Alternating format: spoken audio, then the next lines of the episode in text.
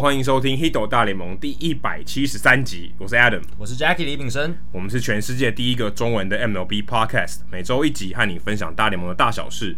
你会听到五花八门的主题，而棒球记者、专家、球迷有时候也会上节目，跟各位畅聊独家的观点和经验，丰富你的棒球世界。不只看热闹，更要看门道。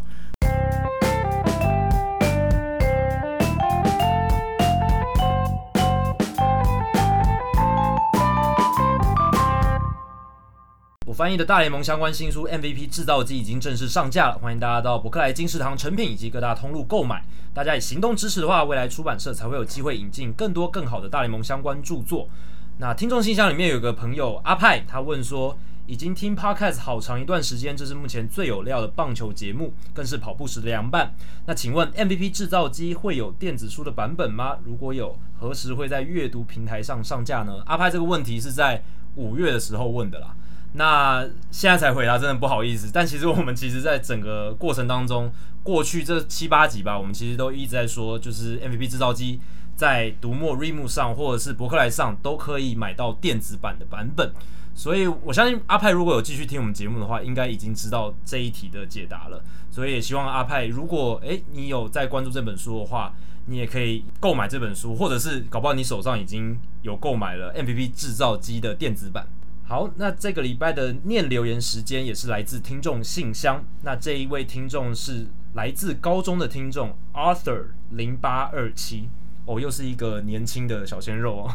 最近很多年轻人来我们的听众信箱或者是留言区，哎、欸，真的十八岁以下，我真的觉得很夸张哎。对，我我们知道 Juicy Basket 他们有很多国高中生的听众，这不意外嘛，因为 NBA 很多国高中生的粉丝。可是大联盟相对来讲，粉丝群的年龄层比较高一点，对不对？对，可是我觉得听 Podcast 这件事情也不是说很成人，但是可能在求学的时候要接触到 Podcast，我觉得比较难诶。对，而且大部分国小、国中、高中生他们比较喜欢看 YouTube 啦，这或者是抖音之类的这一类的社群媒体 Podcast。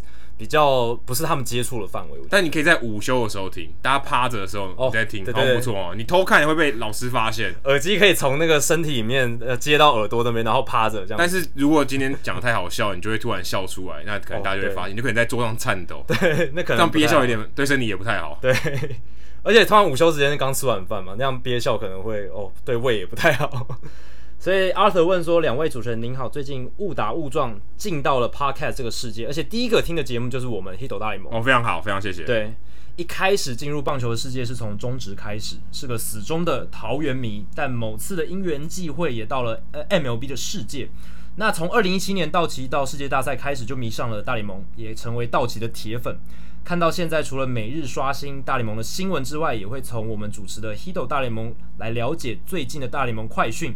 我很喜欢你们的节目，也觉得你们做的很精致，像每集都有位来宾或历史的 MLB 的这些专家，我都很喜欢。那他想问的问题是在这里能否提案节目的内容？其实我们是鼓励 Arthur，你其实只可以直接到我们节目的社团里面，如果你有什么想要听的东西，或者你想分享的东西，都可以直接在社团跟我们做交流了。对，如果你有想要问的问题，例如说你可能当时看到一个新闻，想要问什么问题，其实你到社团问。诶、欸，搞不好很多专家会跑出来先解答，对对对对，你就不用等听众信箱。对，如果是有跟时事新闻相关的，那如果是很一些很怪啊、很冷门的问题，对，你可以用听众信箱。对，我们是鼓励说，如果大家要给我们鼓励，或者是一些新节目的提案呢、啊，你其实可以到 Apple Podcast 留言区也可以。对，留如果你有鼓励的话，希望你可以到留言区，对对对，跟一个签名不一样，跟大家说，哎、欸，喜欢我们节目，然后我们觉得节目哪里做的不错，对，可以给那些还没有听过的这些，哎、欸，也许他在找大联盟的节目可以听。诶、欸，他觉得 Hito 大联盟不错，跟大家正评蛮多的，对，就来听了。所以他想知道说，哎、欸，这个节目大概在干嘛？哎、欸，它特色是什么？你可以在鼓励留下留言的过程中，把这些东西也分享给大家知道。对啊，不然留到听众信箱，只有我们，我跟 Jackie 还有你看得到，有点可惜，有点可惜。所以好事要好康到手不？对，那听众信箱，我们希望大家，其实我们之前也有跟大家聊过，就是听众信箱的内容，我们是希望大家问一些诶、欸，很特别、很有趣的问题，或是。诶、欸，比较可以常论述的问题，或者是你可以想一个情境，就是对半年后，诶、欸，这个问题还是听还是蛮有趣的。对对对对对，因为这个概念，听众信箱的概念，其实我们是引自呃，我们听的国外 podcast，那他们国外球迷会问一些很特别的问题，就是什么，如果今天 Mike Trout 他哦、呃、不能跑垒的话，他的价值会剩下多少？对，这种很奇怪的问题，对，超超莫名其妙。但是这种东西就是。可以很广泛的讨论，可以很深入的去讨论。所以我们希望在听众信箱里面可以看到大家这些问题。这样，那如果一般的评论啊，或者是一般想交流新闻内容的东西，可以到社团里面跟大家做交流，这样子。那大家听到这里会不会觉得，哎、欸，我们这一集两个人的声音不太一样？哎、欸，对啊。如果如果你的如果你用是一个用不错的耳机听哦，你可能会听出一点点差异。如果你是电脑的喇叭，可能可能听不太出来差别。我自己是感受有有一点差别。对，对，因为我们换了新的麦克风哦，终于在 终于在一百七十三集，我们把前面的麦克风功成身退。对，如果你从第一集开始听的话，你会发现其实我们用的是两支不一样麦克风。对，最早的时候，我记得好像不在三四十集就开始换了。嘛，对对，就我跟换成跟 Jacky 一样的麦克风。那个时候我们连。麦克风有电容式跟动圈式，我们还搞不太清楚。而且我们一开始还搞错了，我们用的那一只原本用的那支麦克风，它的指向到底是指哪里？呃，对，最好笑的是，如果你听过第一集，这个可能很多老听众都知道，第一集我们把麦克风插上去了。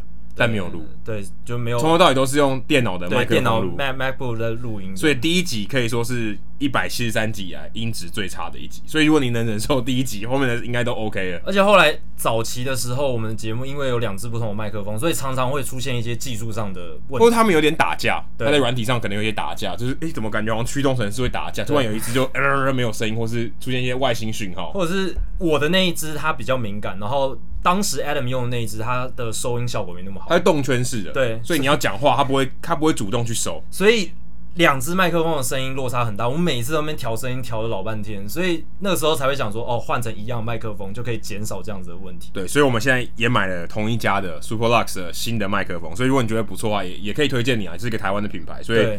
如果你觉得不错的话，也也觉得也给我们大家鼓励一下，对，这集音质不错，希望以后的这个音质都可以很稳定。对，我们也希望提供大家耳朵一个比较舒服的聆听环境啦，因为我们自己也常常听 podcast 嘛。那如果那个 podcast 是很注重声音品质，然后它的声音环境，我们其实也很 appreciate，就是而且可能音色也会有点不一样哦。会会，因为其实我们用我们自己在听我们自己讲话，跟我现场听 Jackie 讲话，或是我听电视上转播 Jackie 的转播，或是我们听 podcast，其实声音都。不太一样，因为收音的方式都有落差。或是你去上别的节目，听起来像像我们上百灵果的时候，哎、欸，觉得这声音怎么不是我的声音？对，而且因为不同的收音设备，他们那个声音饱和度都不太一样，还有环境也都不太一样。就是音色，音色会哎、欸，音色也会有不一样，有点不太像我自己的声音这种感觉。对对对，所以希望这一次我们购买的这两支麦克风，大家会喜欢，然后听起来是觉得非常舒服。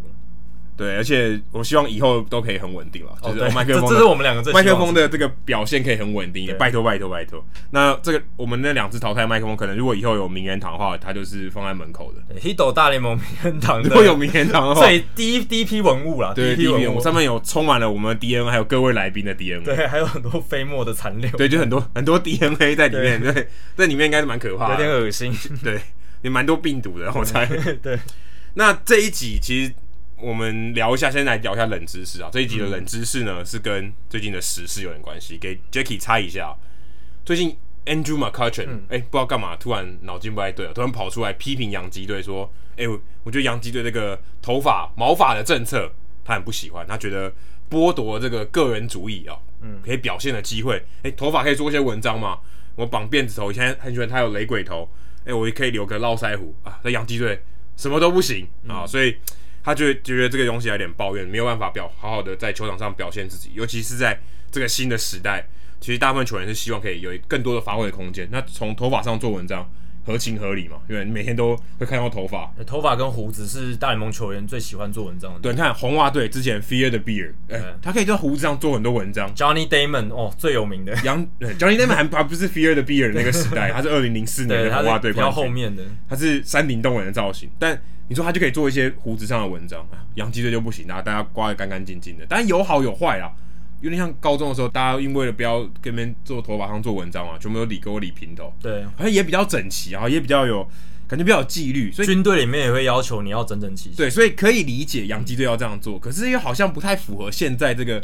年轻人这个脉动，应该是说，你看像运动家队，他们在七零年代不是有胡子大军嘛？每个人都很特别的胡子，很有个人风格。啊，他们战绩很好，对他们重点是他们战绩也很好，还拿了三连霸，对不对？说真的，你又打得好，谁管你？对啊，对啊，你只要能打得出成绩，谁管你的仪态是怎么样？就是你要留个络腮胡，像会像关公一样留个超长的胡子，可能也没关系。投手可能会有影响啦，对，可能有点重心不太平衡，但但是应该没人管你吧？对啊。那洋基队。是什么时候开始有这个禁令？我记得应该是大老板 George Steinbrenner 上任之后做的事情，只是我不确定是。大概是几零年代？我猜我猜七零年代。我所以没有很久，就是因为大老板也是一九七几年的时候买洋基队的嘛，所以我猜是在他接手球团之后不久做这个决定。所以不是 Joe DiMaggio，不是 Mickey Mantle，对，不是 Roger Maris 那个年代，因为。那个年代有可能，因为他们都也也都看起来蛮干净的，对，对是不是？对，就我印象里面好像都没有看过有人有胡子，有啦，有时候会有那个 mustache。Lou Gehrig 有吗？也没有，对，干干净净的。没有，但我记得那个杨基以前的有一个捕手队长叫 Thurman Monson，他有留那个小胡子 mustache，就是纯上胡，就像那个现在 Ryan Carpenter 留的那种，对，对，国父的胡子，对对对。所以我不确定，但我觉得应该是 George Steinbrenner 上任之后做的决定，可能是在七零年代以后。好，那这个等我们到人物来讲之前，我们来公布这个答案。好，那最近呢，啊、呃，春训，哎、欸，不是春训，夏训，好，春训二点零，春训二点零，Summer Camp 啊，大家 Summer Camp 其实有点讽刺啊，嗯、就是说，因为在 Summer Camp 其实啊，跟 Spring Training Camp 是一个对比，对，可是 Summer Camp 在美国在英文里面讲是夏令营，而且你说讲，其实夏令营是一个正面的词，但是呢，会让你感觉来说，好像给小朋友比较幼稚去玩的，对，比较幼稚一点，就去玩的。不是很震惊啊，就是哎、欸，这个就是 summer camp 的事情啊，不是真的好像拿真的正刚正规的学业，好像就是玩来玩玩的，有点像是呃、欸，大家好像不当一回事啊，不是正式的事情。对，而且美国的那个卖露营商品的 Camping World 还用这个机会去做一些置入，还蛮聪明的。但可能现在可能要露营，在美国可能有点危险，可能可能要保持好社交距离。说到距离啊，最近张玉成啊。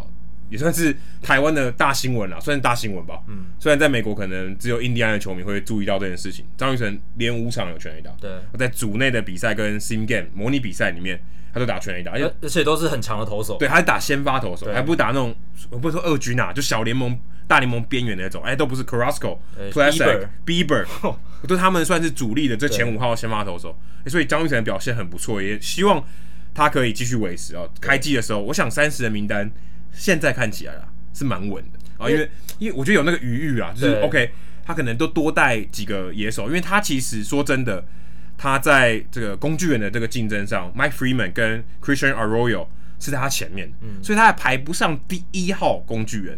可是我今天我要三个工具人。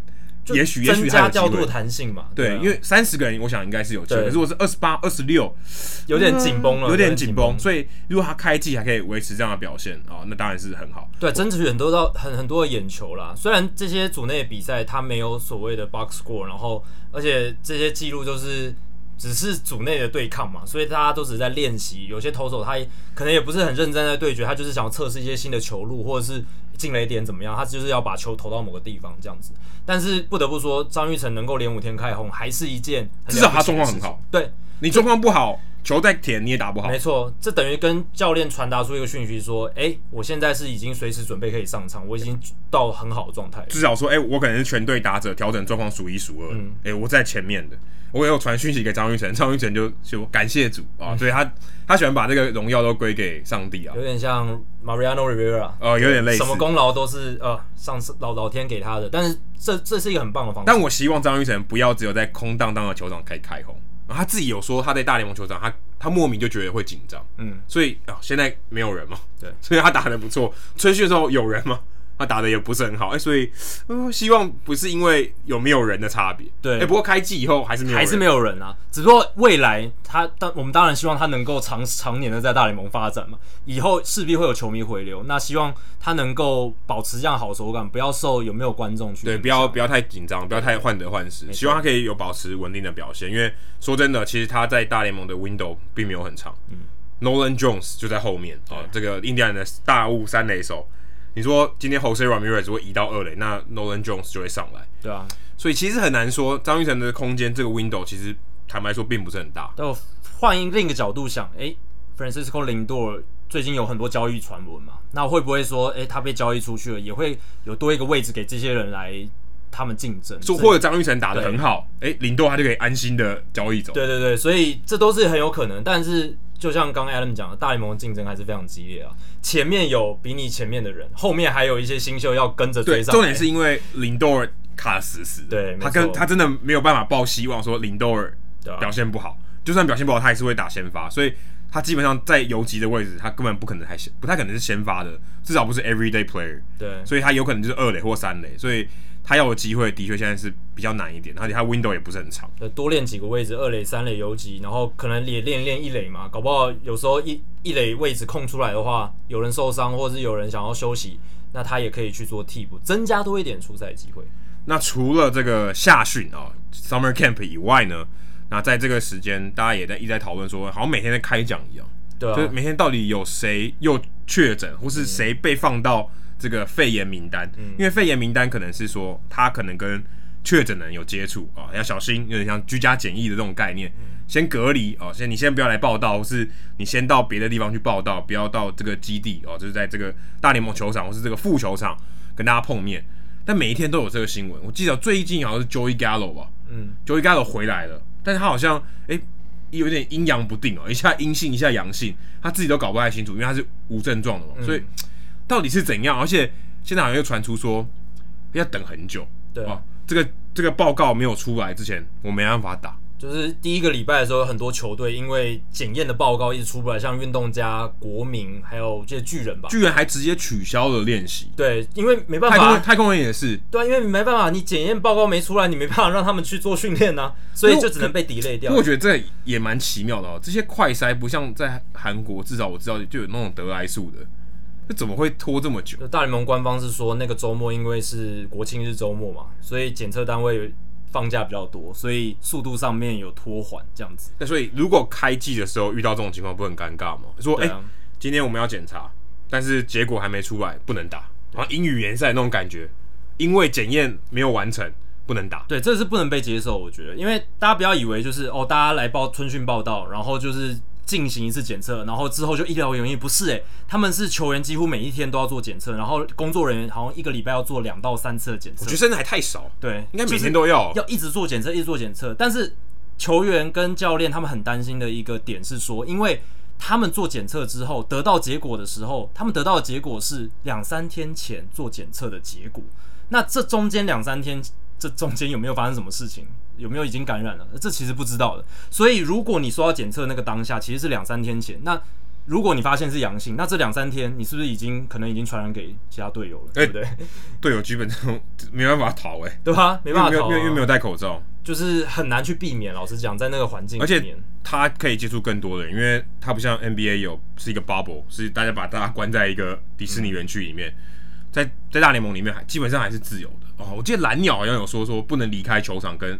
饭店，嗯，离开的话还要罚钱，好像罚一万六美金诶，应该有贺主作用啊。然后他据说还要坐牢诶，哦，因为加拿，因为他是加拿大的，没错，这个法律，这不是很在某种程度上有点像是蓝鸟队制成一个 bubble，对，他等于把大家禁足在那个旅馆里面，就是一个很特殊的情况，因为他们就是在不同国家的球队，看谁会看什么时候谁会被逼疯，对，真的，我觉得蛮有可能会有人逼疯。诶，两个月不要说不能回家哎，嗯。你你可能你连哪里都去不了，嗯，这完全不是正常人的生活，等于你每天都在居家检疫，嗯，除了居家检疫就打球，对，我觉得这这没有办法受，诶，尤其大联盟球员就还蛮困难的。那虽然说，诶，这两个礼拜好像蛮多这些不好的消息，但反过来看，其实也是有好的一面，就是大联盟从这些球员第一批进来到接下来两个礼拜一直有在做一些检测，那结果是一万一千一百四十九个检测里面。八十三个人确诊，这是球员加工作人员数字。那个八十三个占百分之零点七。对，可是八十三听起来很多哎、欸。对，听起来很多，但你如果去对照全美，全美现在每一天都有大概五六万人确诊嘛，那这个比例大概是占他们就是那个人口比例大概是百分之三到百分之七，所以这个情况下他们会觉得说大联盟的状况是比较好的，相对一般社会，对，相对一般社会他们的控制情况其实是还不错。所以当初我听一些 ESPN 记者他们在揣测是说，如果大联盟间检测的数字确诊人数是百分之七以上的话，那很可能大联盟就会 shut down，然后这个球季可能就不会开打。但现在的第一波还有加上这两个礼拜持续追踪检测的数字，看起来是有在控制范围内，控控制范围内都不到两趴嘛。所以在这样的情况下，他们可能还是蛮有机会去做开打这个动作。可是 Buster Posey 也会害怕哎、欸，对，很多球员都会害怕。Mike Trout 现在也感觉还举棋不定哦、他还没有正式的说我要打，嗯，感觉还在想，因为他老婆还就待产中，七月八月就要生了，所以所以很快很接近。而且有一些球员他们是 A 跟对外的说法是说，他因为一些健康因素而没有随队，或者是还没有报道或什么。但是很明显，这个某些健康因素很可能就是肺炎嘛，对，或是他可能跟有确诊的人有接触过，嗯、或者他可能在那个环境里面，他不晓得有没有感染，所以他也许要自主隔离。对，两个礼拜或是更长的时间。对，然后印第安人队的 Franmil Reyes，他被抓到，就是他在社群媒体上被抓到，说他去一个 party，国庆日 party，对，然后就被禁足了。我记得就是不不准参参加训练。但这个就是选手有没有自律的问题了。那我听说是有一些球队，他们自己内部他们自律的情况非常好。球员彼此会提醒自己，像洋基队，因为他们都很想拿冠军，他们都有一个很强的目标。然后洋基队好像也是目前检测状态非常好，没有人确诊什么的。LeMahieu，LeMahieu，但是他们目前球队里面状状态。Aroldis Chapman 今天才今天才确诊的。对，但是我听消息是说他们是控制在控制范围内，然后他们球员之间对彼此的这个互相同才之间的要求蛮高的。那印第安人队，你看 Reyes 他自己的个人行为。就会造成很多疑虑，所以每一支球队的情况其实落差都蛮大的。但是这个东西是大家其实三十队算成一体的，是对，因为有一队不能打，基本上就不能打，对啊，因为就没有公平性可言了嘛。对，所以 这个很真的，我现在看起来是我自己觉得不是很乐观啊。嗯、就大联盟这样做，这执行面上就真的很难啊。大家也看到我们自己在台湾社会上，你就知道这个执行层面太多细节要处理了。嗯，然后你这又在一个非常危险的情况。就拿不不拿别的说，三月停赛的时候跟现在比，哪个比较危险？现在危险太多了吧？现在确诊的人又不断在增加嘛，他们本来已经好像已经平坦下来了，一点点而已，现在已经又高峰了，对，现在又回温上来。你说像台湾，台湾是开打的时候是比爆发的时候好很多，他在开打嘛，而且是控制的非常严谨的时候，就是才允许开打。所以照样应该是停赛的时候比较差，开打的时候比较好啊。对啊，逻辑上应该是好，比较好一点在开打。对，但大联盟不是，哎、欸，反而越来越糟。呃，我还是要打。美国整体的情况都是这样啊，就为了就是就为了赚钱，就是为了赚钱，因为他们觉得经济崩垮的这个牺牲实在太大，他们承担不起，他们宁愿牺牲大家的健康。但这个想法其实是蛮本末倒置，应该是永远是健康摆在第一位，再来考虑经济的问题。不然你没有生命了，你你赚了钱有什么用？不晓得英文里面有没有俚语哦？留得青山在，不怕没柴烧。不知道英文有没有这一句哦？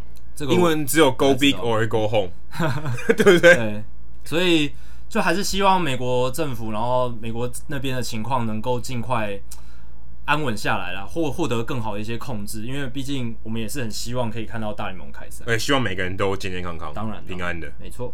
好，接下来进行听众信箱单元。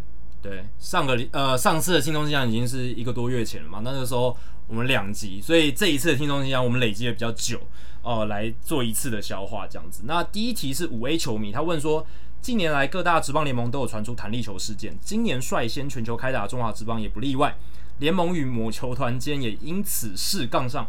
那想请问两位主持人分析一下，美国职棒跟中华职棒联盟处理这类事情的方式，还有为何弹力球会在许多联盟内如此猖獗呢？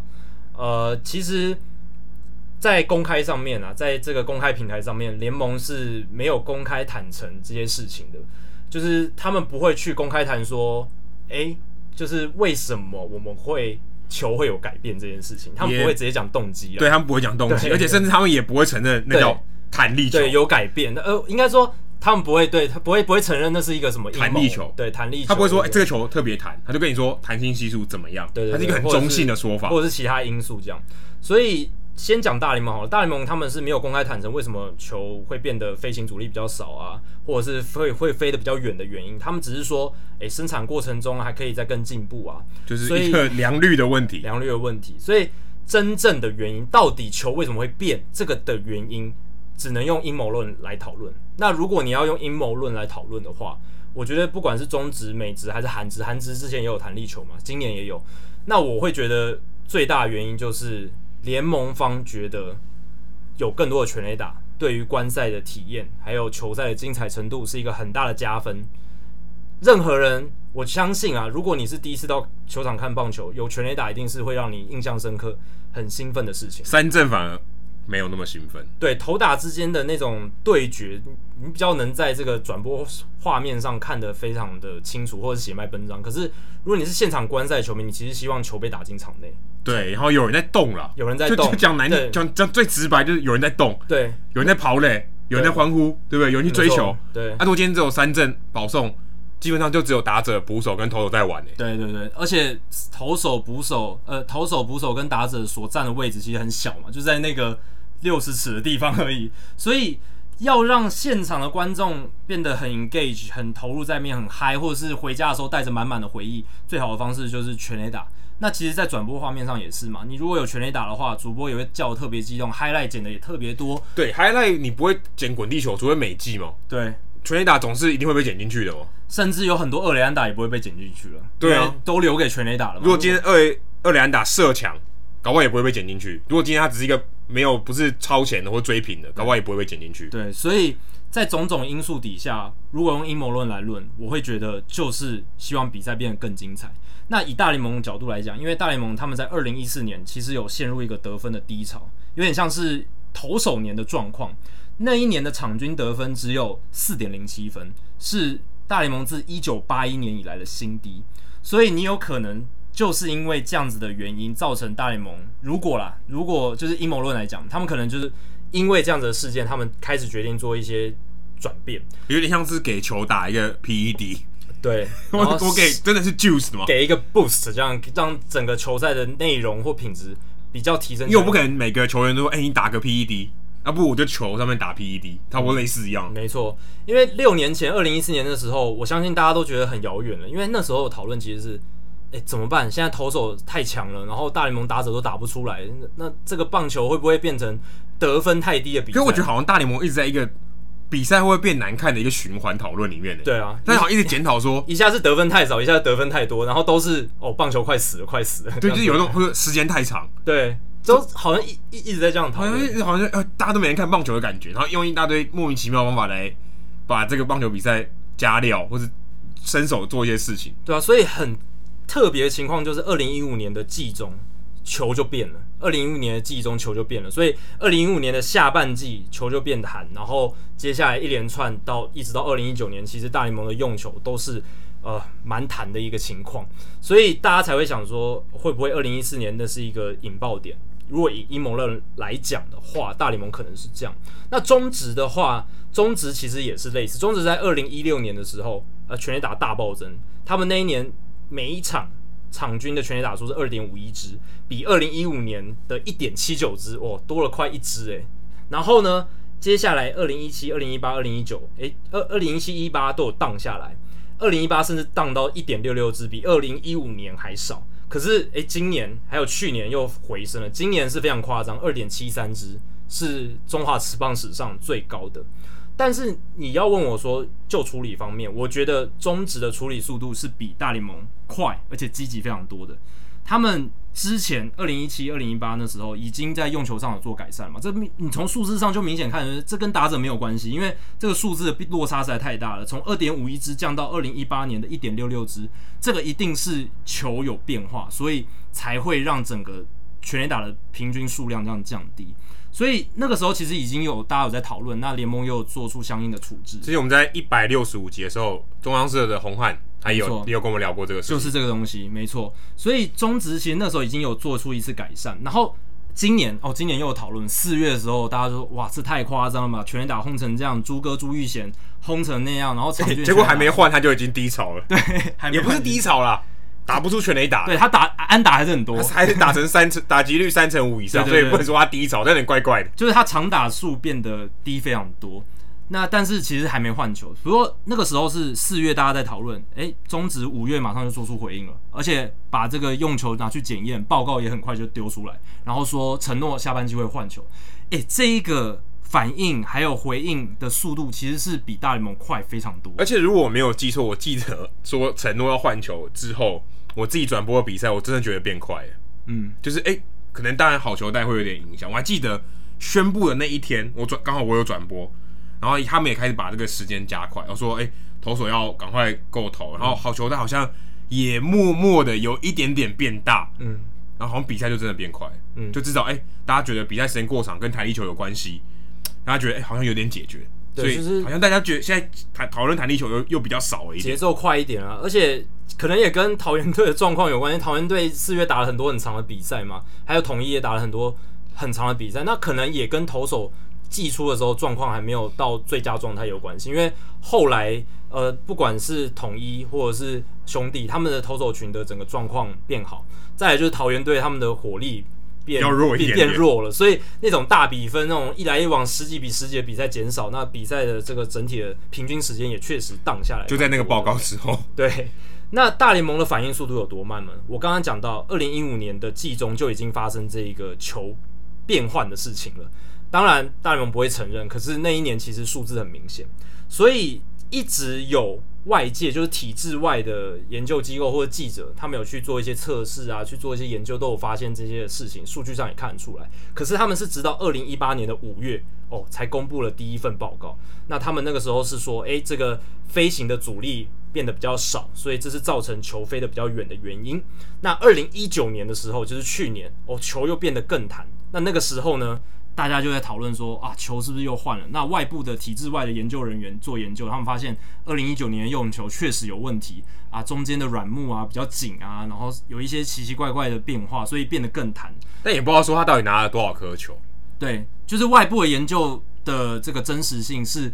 比较难去做，就是完完整百分之百的相信。对，因为可能，例如说中指，他去拿去检测，他不可能拿三颗球，嗯，他你拿好可能一百颗球去检测。因为做科学研究，你一定要有够大的样本数，那个才有足够的可可信度。因为它本身这个球的是人工半人工啊，或者说完全人工，嗯、所以一定有误差。对，所以你说这颗球怎样，不代表它就全部的球都都是这样。对，搞不好这颗球就抽到刚好就极端值，对，就是一个艺术 outlier。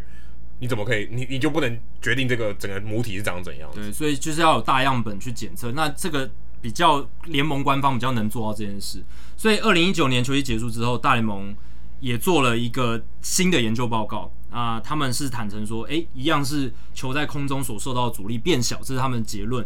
然后还有就是他们发现缝线的高度呢比较比较矮，然后呢比较不稳定，这个是另一个原因。然后再来就是他们还第三个结论是。可能打者哦，现在比较追求击球仰角这件事情，非球革命哦，所以造成这个全垒打的数量变多这样子。所以二零一五年发生，然后呢，大联盟是到二零一八年才有第一份报告，所以拖了两年两三年的时间。可能还以为没人注意。对，所以中华职棒的速度、反应、处理，我觉得都比大联盟好。而且大联盟是到现在还没有换球的迹象哦，因为今年。在这个宣布停赛之前，有打春训嘛？有打了几场。那那个时候的用球，其实有一个专家，就是 Meredith Wealth，他其实之前也有做球的研究。那他今年春训也把这些球哦拿来做一些研究，他发现诶还是很弹。所以我们就看今年大联盟打的会怎么样，会不会跟去年一样弹，或是甚至更弹？但是至少 Meredith Wealth 他那时候发现的事情是，今年的用球没有明显的这个。不管是弹性系数或者是它的这个阻力系数没有明显的下降，所以很可能大联盟还没有在这方面做出明确的改善。好，接下来是 The Rock 啊，两位主持人好，想请问两位，常常听到球迷说大物新秀，大物新秀，大物到底什么意思啊？其实这个蛮简单的啊，嗯、是日文啦，这个这个不是英文，因为英文是 prospect 嘛，是 top prospect。但如果是日文的话，大物是汉字。嗯，但我后来查了一下，其实我也蛮好奇，什么时候开始有大物这个词？然后我看了一下台湾棒球维基百科，他说二零零七年的球季末，哦，这个纬来体育台的徐展元哦，展元哥，他常常在说这个林木成前主播，对对对，前纬来体育台主播徐展元，他常常说这个 La New 以前有一个速球派投手林木成，他一直说他以前是大物大物，有钱也买不到的大物。那我想，那个展元哥他应该是就是看了这个日文的汉字，说哦，这个叫大雾，所以台湾的这个球迷诶、欸、就开始用这个字，因为它其实是汉字，对，呃，日文的汉字，所以它并不是也不是英文哦，不是什么 big thing，对，不是这种事情，所以其实就是日文的汉字就这么简单，就好像什么你现在说生鱼片刺身啊，它不叫刺身嘛，那是因为汉字你造念，洋物就炸的。不是，就是不是这个中文字面上的意思啊。就汉字对台湾人来讲就能看懂嘛，然后有时候甚至也能从它字面上就看出这个词的意思。所以大雾这个东西，其实你看它字面意思，大概也能猜出是什么样的意思在里面。但刚好是汉字，对，刚好是汉字，因为刚好有大。对，不然他如果今天没有大，你好像感觉嗯不一定在不知道在讲什么。对啊，说说我的意思就是因为汉字的关系，那看得懂，那从字面上可能也大概可以推敲出意思，所以台湾人在这方面就可以比较容易去做接纳。那其实我们在台湾的棒球里面有很多的词汇或者是说法都是承袭日本野球嘛，对，所以三振也是哦，三振啊，或者是我们常常在场上叫什么秀斗啊，然后什么萨斗啊，但这其实是英文，但是日式英文，把它就日式化了嘛，然后再传再传传承到台湾棒球，就会有这样子很特别的一个棒球文化现象。可是我不，我现在最近常常听到人家讲 Masa 嘛，可是我不知道 Masa 是什么，嗯、是哪是英文还是日文？应该就是应该就是日文吧。这个我记得 Masa 是收打嘛，这我记得那个。大叔野球五四三好像有聊过，可以请教他们一下。对对对，对互相 Q，因为大叔野球五四三也蛮常 Q 我们。对，好，接下来是又来问奇怪问题的 Bruce 啊，我假设你是上海的 Bruce，应、嗯、应该是吧？不然应该是不是布鲁斯威利？应该是就是这个 Bruce，也不是 Bruce Wayne，也不是蝙蝠侠。他想问的是，最早的 Switch 打者还有据可考吗？有没有发生过 Switch 站错边？打击就站错边打击，他原本应该是右打，他变左打这种意外的情况。哦，不是任天堂那个 Switch 啊？对啊，因为左右开弓。我一开始还以为是江晨燕问的，因为江晨燕不是之前要买 Switch 嘛，然后就被网友那个炮轰。而且我觉得最有趣的是，另外有一个爱上大联盟哦，也也问了一题跟 Switch 有关，还是 Bruce？你是用两个两个名称来问问题？爱上大联盟问的是，在大联盟历史上有没有 Switch Hitter？面对左打或左投的时候，或对右打或对右投，就是他没有按照，例如说右打就对左投，然后右左投啊，左投就用右打，因为左右开弓呢，基本上会有这个目的，就是希望能够面对不论是右投还是左投，都有一个进攻的优势。对，就是你可能对面左投就是右打，面对右投就是左打，然后让他选择放弃，而且他用原本他可能习惯的打法，或是面对左投的时候，他还是用左打，有没有这种情况？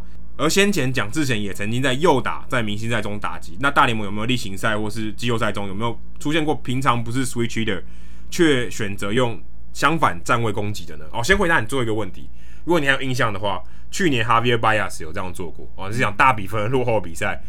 哦，他对红人队啊，上来之后还用左打，反正他想说啊，反正我也要死了，比较好玩的一种感觉。我就是我就用左打，反正你也没规定说我不能用左打嘛，我只要不要站在北垒板后方都可以吧。然后只要总教练允许这件事情。对，所以他没有规定说，哎、啊，你今天登记右打啊，你就只能在右打。规则书上没有这样写，所以基本上你可以换啊。所以 Javier Baez 其实就有，其实这个还蛮蛮常见的。如果要玩的话，比较没意义的比赛，或者是比如说表演赛性质的明星赛之类的。对，那刚刚一开始 Bruce 问的是。大联盟最早的这个左右开弓打者，我查了一下，其实我我原本不知道答案，然后我就 Google 一下这个 first switch hitter in baseball 啊，就是这么简单的。然后我查到在 Cybermetric 的网页上面，这个协会的网页上面，他有写到 But Ferguson 啊，在一八七零年代六月十四号这一天，他第一个采用左右开弓，但其实他也是一个意外了啊。当时他在布鲁克林亚特兰提斯这个球队，当时还不是大联盟啊，也不是国家联盟。是 National Association 国家协会，而且还没有成立。我查，而且是一八七零年那时候还没有成立。嗯、他那一天呢，对上的是辛辛那提 Red Stockings，就是现在的红人队的前身红长袜队。红长袜队。那这个 Ferguson 他平常都是用右手打击啊。这场比赛呢，他们打到平手，十一局下啊，他上场要打击了。那当时垒上有一个队友叫 Joe Start，那上半局辛辛那提得了两分。那他一开始。他其实是右打者，他觉得哎呀不行，我要改用左打。为什么还有突然这种想法呢？因为对方的这个游击手 Red Stockings 的游击手太强了，还有 George Wright。那他想说我是右打嘛，我不想要打到游击方向，我吃好几次苦头了，所以要用左打。哎，结果还真的好死不死，给他打出一个一垒方向的安打，然后火车过山洞，然后外野手回传爆传，他也冲回本垒，比赛就结束了。但他之前已经得了一分了，所以。上半局得两分嘛，他再得两分，诶、欸，三得三分，比赛就结束了。而且这个再见安打呢，还不是普通的再见安打，因为这场比赛布鲁克林啊亚特兰提斯赢了，终止了辛西那提的八十一连胜。八十一连胜，你在想象，但八十一连胜不是大联盟纪录啊，嗯、因为他不是大联盟。对，所以他从一八六八年，刚才讲是一八七零哦，从一八六八年的十月一号以来，没有输过球，因为他们是第一支职业化队伍了，然后他们那时候阵容是非常强，搜罗了，因为第一支职业嘛，所以一定会搜罗到最顶尖的球星来，所以他们那时候基本上是没有人可以打得过他们，就是超强的，对，就是好像在打成棒打这个少棒的感觉，真的就是那种感觉，因为当时也没有什么人在打棒球，他们说很，很多都业余的，玩票性质差差距很大这样子，有点像是你现在我们组一队，然后去跟那个。业余的城邦对打，我们可能是一百比零，对，或者是那种河滨公园打球的大叔，你跟他，不一定，大叔还不见得，没有没有，搞不好没那么弱。而且如果你去那个 Baseball Reference 查 But Ferguson，哎、欸，你会查到他其实他这个初登场的这个时间，其实是一八七一年五月十八号，所以这个其实早在他这个大联盟正式记录以前哦，他就已经完成这件事情，所以这个有点怪哦。你说大联盟史上第一个有记录的左右开弓打者，呃，他其实不是。他，但是他是可能是史上第一个啊，他不是大联盟史上第一个，而且他就是一个意外啊，嗯、就他啊，他就是不想要把球往游击区打，所以有点好像有点像是现在好像要打败布阵的这种概念，嗯、对，所以我就是要反方向打啊，我我希望用穿打破这个布阵，但没有，我就直接换一只手啊，也可以也可以打到这件事情。而且我看 Ferguson 他是在那个 BR Baseball Reference 页面上，他是大联盟史上。第六十九个球员呢，好厉害哦！对，第六十九个，现在已经到两万多了嘛？还没有，还没有，还不还不还没破两万，还没破两万，还没破两万，今年应该有机会破两万。对，就是已经到两万这个数字左右了。那他第六十九个真的非常夸张。而且如果你查 Bud Ferguson，你还会查到另外一个人，四零年代也有一个 Ferguson，他在大联盟投了九场比赛，而且好巧不巧，他刚好效力效力于辛辛那提红人，对，蛮真的蛮巧的啊。但他就是一个浪人投手，就只打了九场比赛而已。那刚刚有提到说，哎、欸，有没有人站错？这个左右打区的，其实不太会有人站错啊。每个打席其实蛮重要，但也有原本是惯用右手的左右开弓，可是他选择用右打面对右投手，为什么？他打蝴蝶球的时候，我看那个说法是说，因为他们原本习惯是右手，嗯，左手等于是有点硬练啊，就是练起来的。他们不想要说，哎，今天面对蝴蝶球投手的时候，我原本习惯的这个左打的姿势，对，或这个节奏被破坏掉，因为蝴蝶球跟大家平常节奏不一样。所以他选择哦，改用这个我比较擅长的右手，所以还蛮多人像 Bernie Williams，他面对 Tim Wakefield，或是 Mark Teixeira 面对 Tim Wakefield，他们都在右打，哦，这也蛮特别，就是他们他们知道他们是面对要面对右投手，可他们选择右打哦，用右打来面对蝴蝶球投手。那我看一下那个 Bernie Williams，如果你真的在这个 Base Baseball Reference 里面查的话，他其实真的有在站在右打区面对右投手。有二十三个打席哦，所以还真的有，就是他真的，但是我看他其实面对 Wakefield 其实没那么多打席啊，并不是所有都是面对 Wakefield，所以他有时候也会采取在右打区去面对这个右投手，所以这也不是规定哦，你也没有规定说你左右开弓一定要按照原本既有的这个模式，其实你想怎么站就怎么站。对，有时候也可能是因为受伤的关系，他可能。用左打他打打不顺，或者是他会痛，那他可能就先暂时用右打去面对右投。对，像 Hank Victorino 在红袜队的时候，他就曾经有一段时间，他左右开左右开弓嘛。如果很大家有印象的话，其实当时在在二零零七到大概两千一零到一五左右的这个期间，Hank Victorino 算是一个很好的球员，非常厉害，其实有也有入选过明星赛的。嗯、他当时在红袜队的时候，他也有一阵子因为伤势的关系哦，这个背不舒服，还有这个。斜腹肌也不舒服，所以他就哎、欸，我都用右打，嗯、哦，就等于我取消了左右开弓的左打。那 Pablo Sandoval 当时他在红袜队的时候，也有一阵子他只用左打，哦，他就等于他也是左右开弓嘛，他就不用右打。这个我印象很深刻。对，他当时呢，我看了一下他的成绩哦，他当时他要在右打区面对左投手，在二零一五年的时候，四十三个打席，他的打击率呢只有零成四九。还不到一层，不到一层的一半，哇塞！所以他真的要放弃。对，他选他宁可选择说啊，没关系，我就用左打。他右打完全不行。对，就右打完全打不到球，那我左开弓干嘛？四十一个打数，只有两支安打，哎，超夸张，超烂的，大家 Chris Davis 等级，还还更烂一点。所以他就啊，没关系，我就宁可用左打对面对左投，左打面对左投好很多，打击率两成五五。好，至少比刚才那个凌晨四九好很多了。这左右开弓白练的，差不多五倍，真的啊，五倍的打击率，太夸张了。那那我宁可不要。可是他后来也短暂的放弃，所以后来还是左右开弓。所以可能那个时候中邪了，有点中邪，对，真的有点中邪。那如果大家对于这个左右开弓还有兴趣的话，其实你也可以去查 Pat Venditte 的这个规则哦。之前他是左右开头的这个投手，他是大联盟近代史上唯一一个左右开投的，真的。所以如果他面对左右开弓打者，他必须要先决定。哦，他先决定，投手要先对打者再来决定说，哎、欸，我要站在左打区还是右打区，嗯、所以这算是一个蛮特别的规定，跟关于左右开弓的这个打者。对，刚才 Adam 提到那个 Javier Baez 比较玩票性质的，故意站在他非惯用手。我记得还有印象很深刻是在明星赛，就是在九零年代末期，Randy Johnson 对 Larry Walker 吧。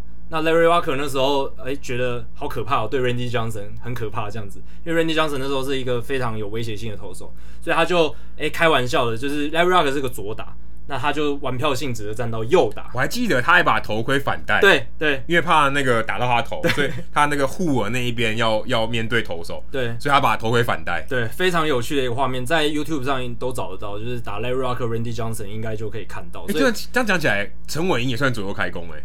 因为陈伟英也有左打过，也有右打过，呃，还蛮有趣的。对，所以如果按照这样规则来讲，他也是左右开弓，只是他不是在同一季。对，而，他他等于是有换了，就是他不是说哎、欸、面对这个投手就这样，然后面对另外一个投手这样，他不是，他是在呃不同的年度的时候会有换，后来他改成右打了。对。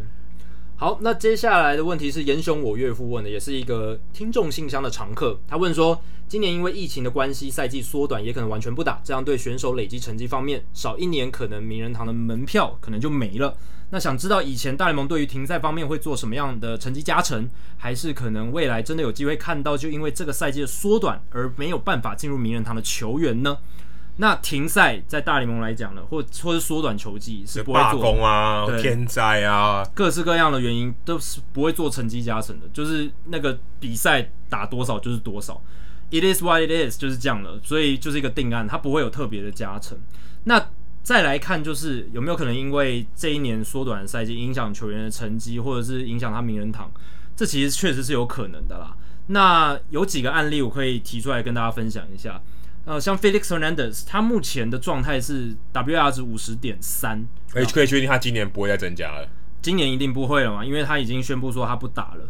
那本来是想说他生涯已经也到末期了，但是今年勇士队给他一个机会，搞不好有机会来一个生涯尾端再投个三四年哦，累积投个十胜，搞不好他的生涯就延长了，就累积一些累积数据这样子。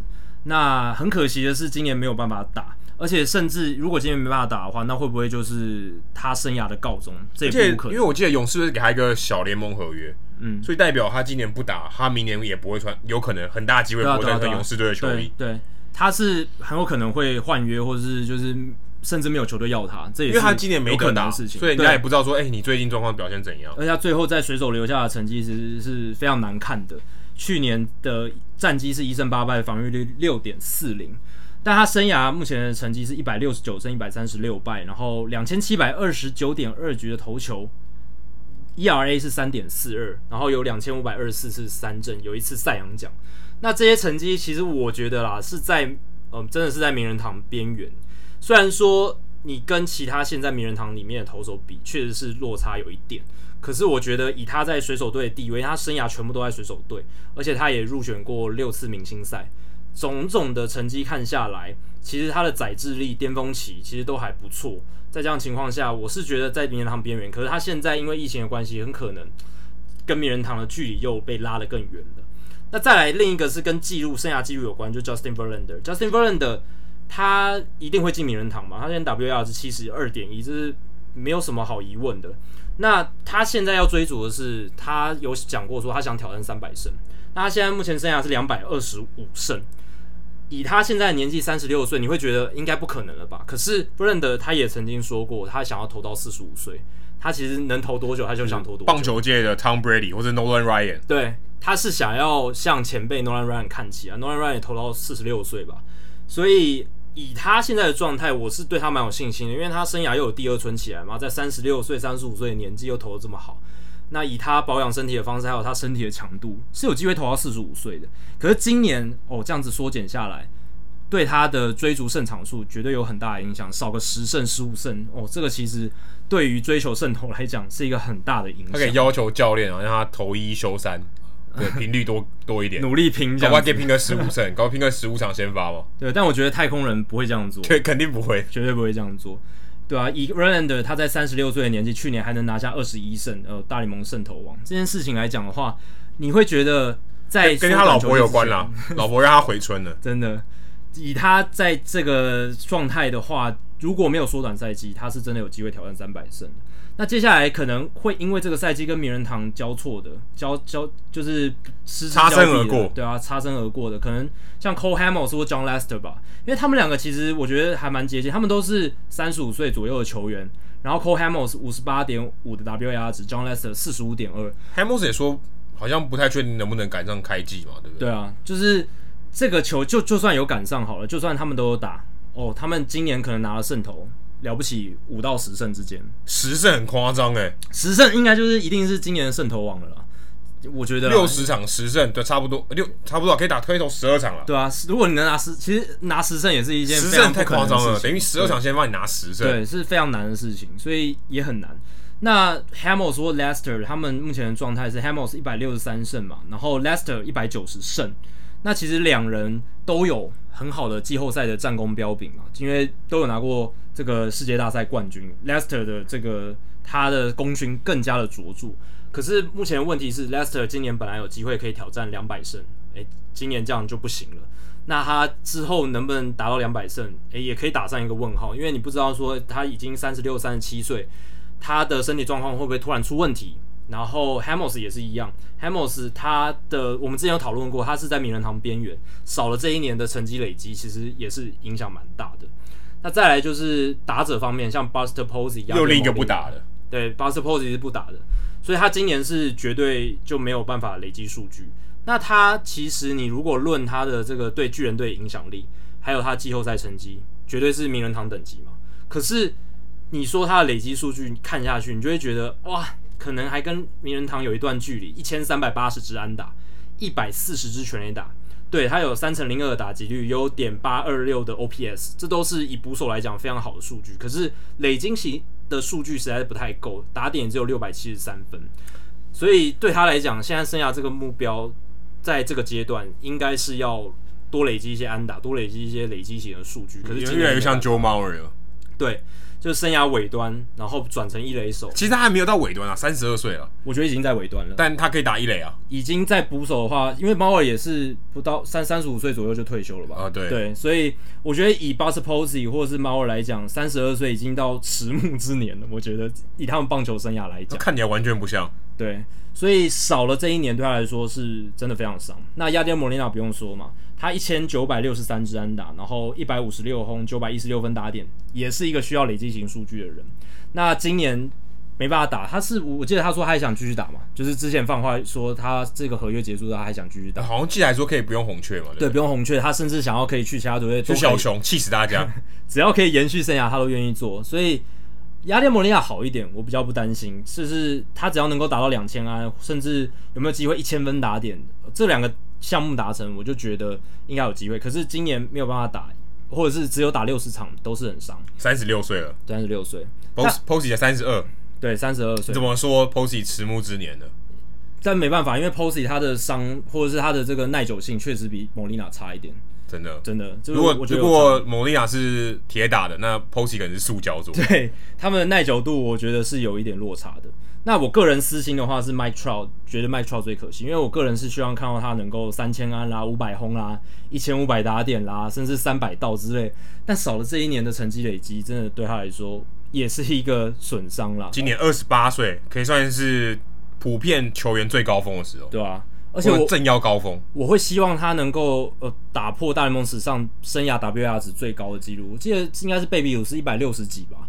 如果他能能够打破这个记录，也是一个很了不起的事情。但是今年的数字又下降的话，只能打六十场，或者是他可能甚至宣布不打嘛？我觉得他他蛮有可能宣布不打的，因为他到现在还没有决定，因为有新生儿的关系嘛。所以这个赛季如果不打，对于这个二十八岁年纪的 Mike Trout 来说，这是一个超级大的损失。哎、欸，可是说真的，他如果此刻退休，他应该是进了名人堂。是啊，是。所以 对哦，但没办法，因为他生涯好像只有九年而已。要至少要到第十年。哦，就就没有，就他那一年就完全不打也 赚个年资，搞不好也可以。就明年赚个年资，就是打打回来，就，就只是他是不是史上名人堂最强球员对。的差别，但他肯定是进名人堂。这是我个人私心啊，我会希望他是能够打出一个非常完整、非常史诗级的生涯，就我就可以跟以后人说，我见证过史上棒球史上最强球员的生涯，就跟可能比你大十岁的人说，我看过 Michael Jordan 打球，对类类似的概念，差不多。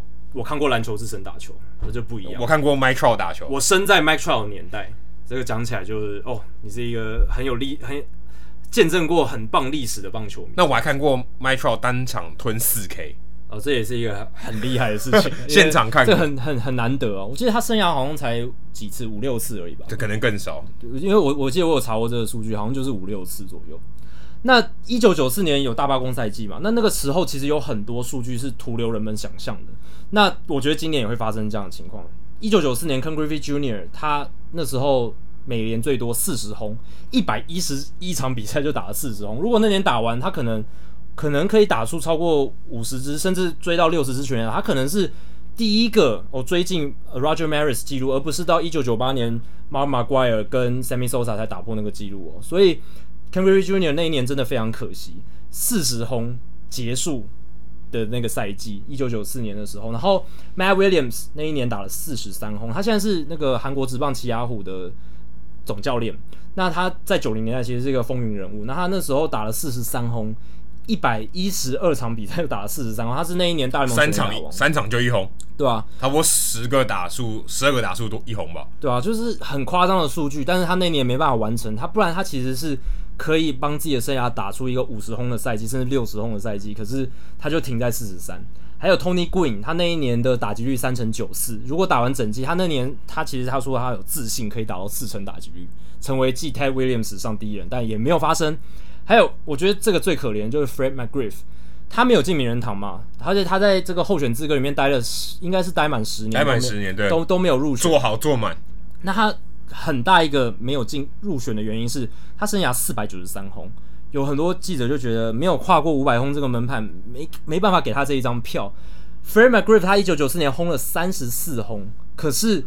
他那一年没没有办法结束，没有办法打出那六支全垒打，不然如果一九九四年打完了，他一定可以累积到四十轰的，一定可以多累多打七支全垒打。因为刚才四百九十三，如果是三十四跟四十对六，所以四百九十九，对，还 差一还是差一轰，一一定可以超过四十啊，一定可以超过，一定超过四十，对，一定可以超，因为还有五十场比赛啊，我觉得以他那一年的状态，一定可以超过四十支全垒打，就是五百轰，剩下五百轰一定可以达标，可是他就因为。大罢工，所以没有办法五百轰达标，所以也就没有办法进名人堂，这是非常可怜的一件事情。那一年有三呃有三个球员二垒安打打得非常多，打一百一十几场比赛就有四十五支二垒安打，是 Chuck Knoblauch，他那个时候在双城，还有 Craig Biggio、Larry Rocker 都有四十四支二垒安打，都有机会挑战大联盟史上这个二垒安打单季的记录。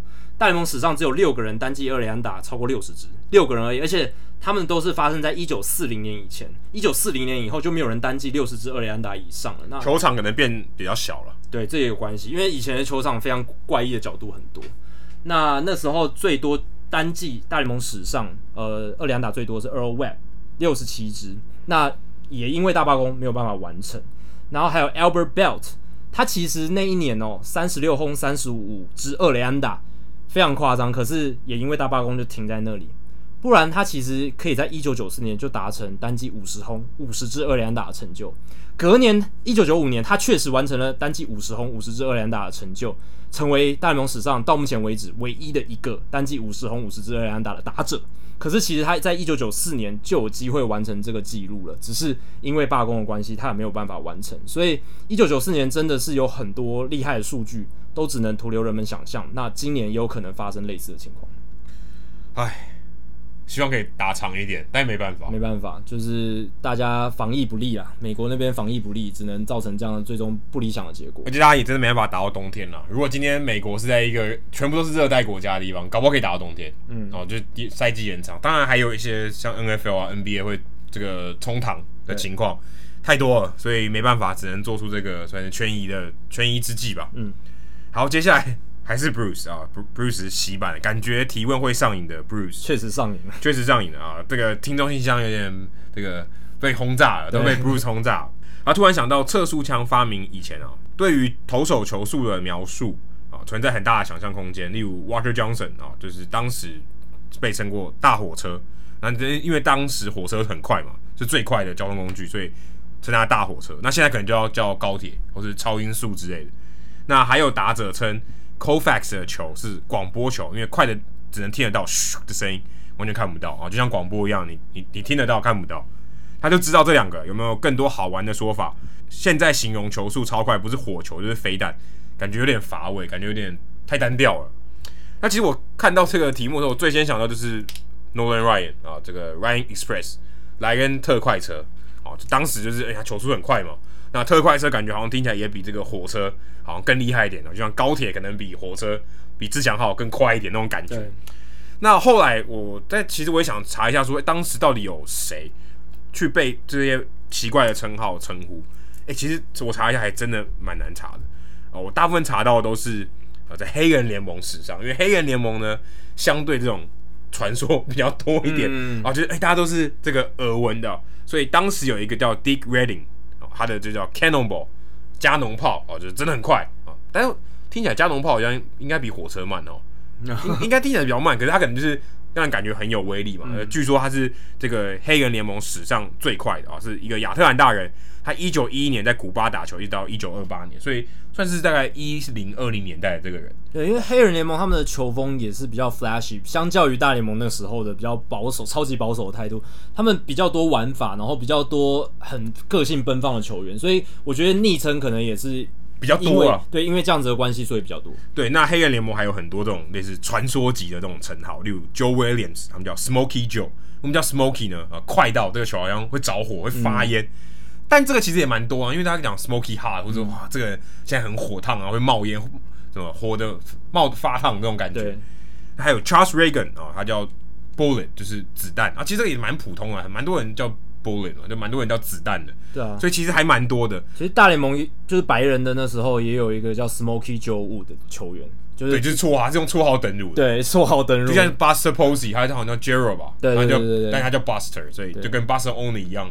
就算是一个算绰号吧。对啊，黑人联盟还有一个叫 Cool Papa，Cool Papa Bell，对，所以这个也是一个绰号，用来当做他登记的名字，就是很酷的爸爸啊，可能有小孩就酷爸这样。对，所以当时蛮多这种绰号，尤其尤其可能是因为黑人联盟啊，这个比较神秘啊，所以 比较多绰号啊，乡野传说比较多。对，然后球速多快，好像加农炮一样快。对，有时有点这种概念。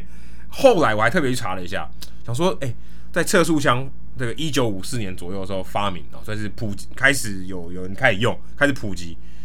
当时到底在之前大家是怎么样去测球速的？诶，后来查到真的很猎奇，他们怎么测球速呢？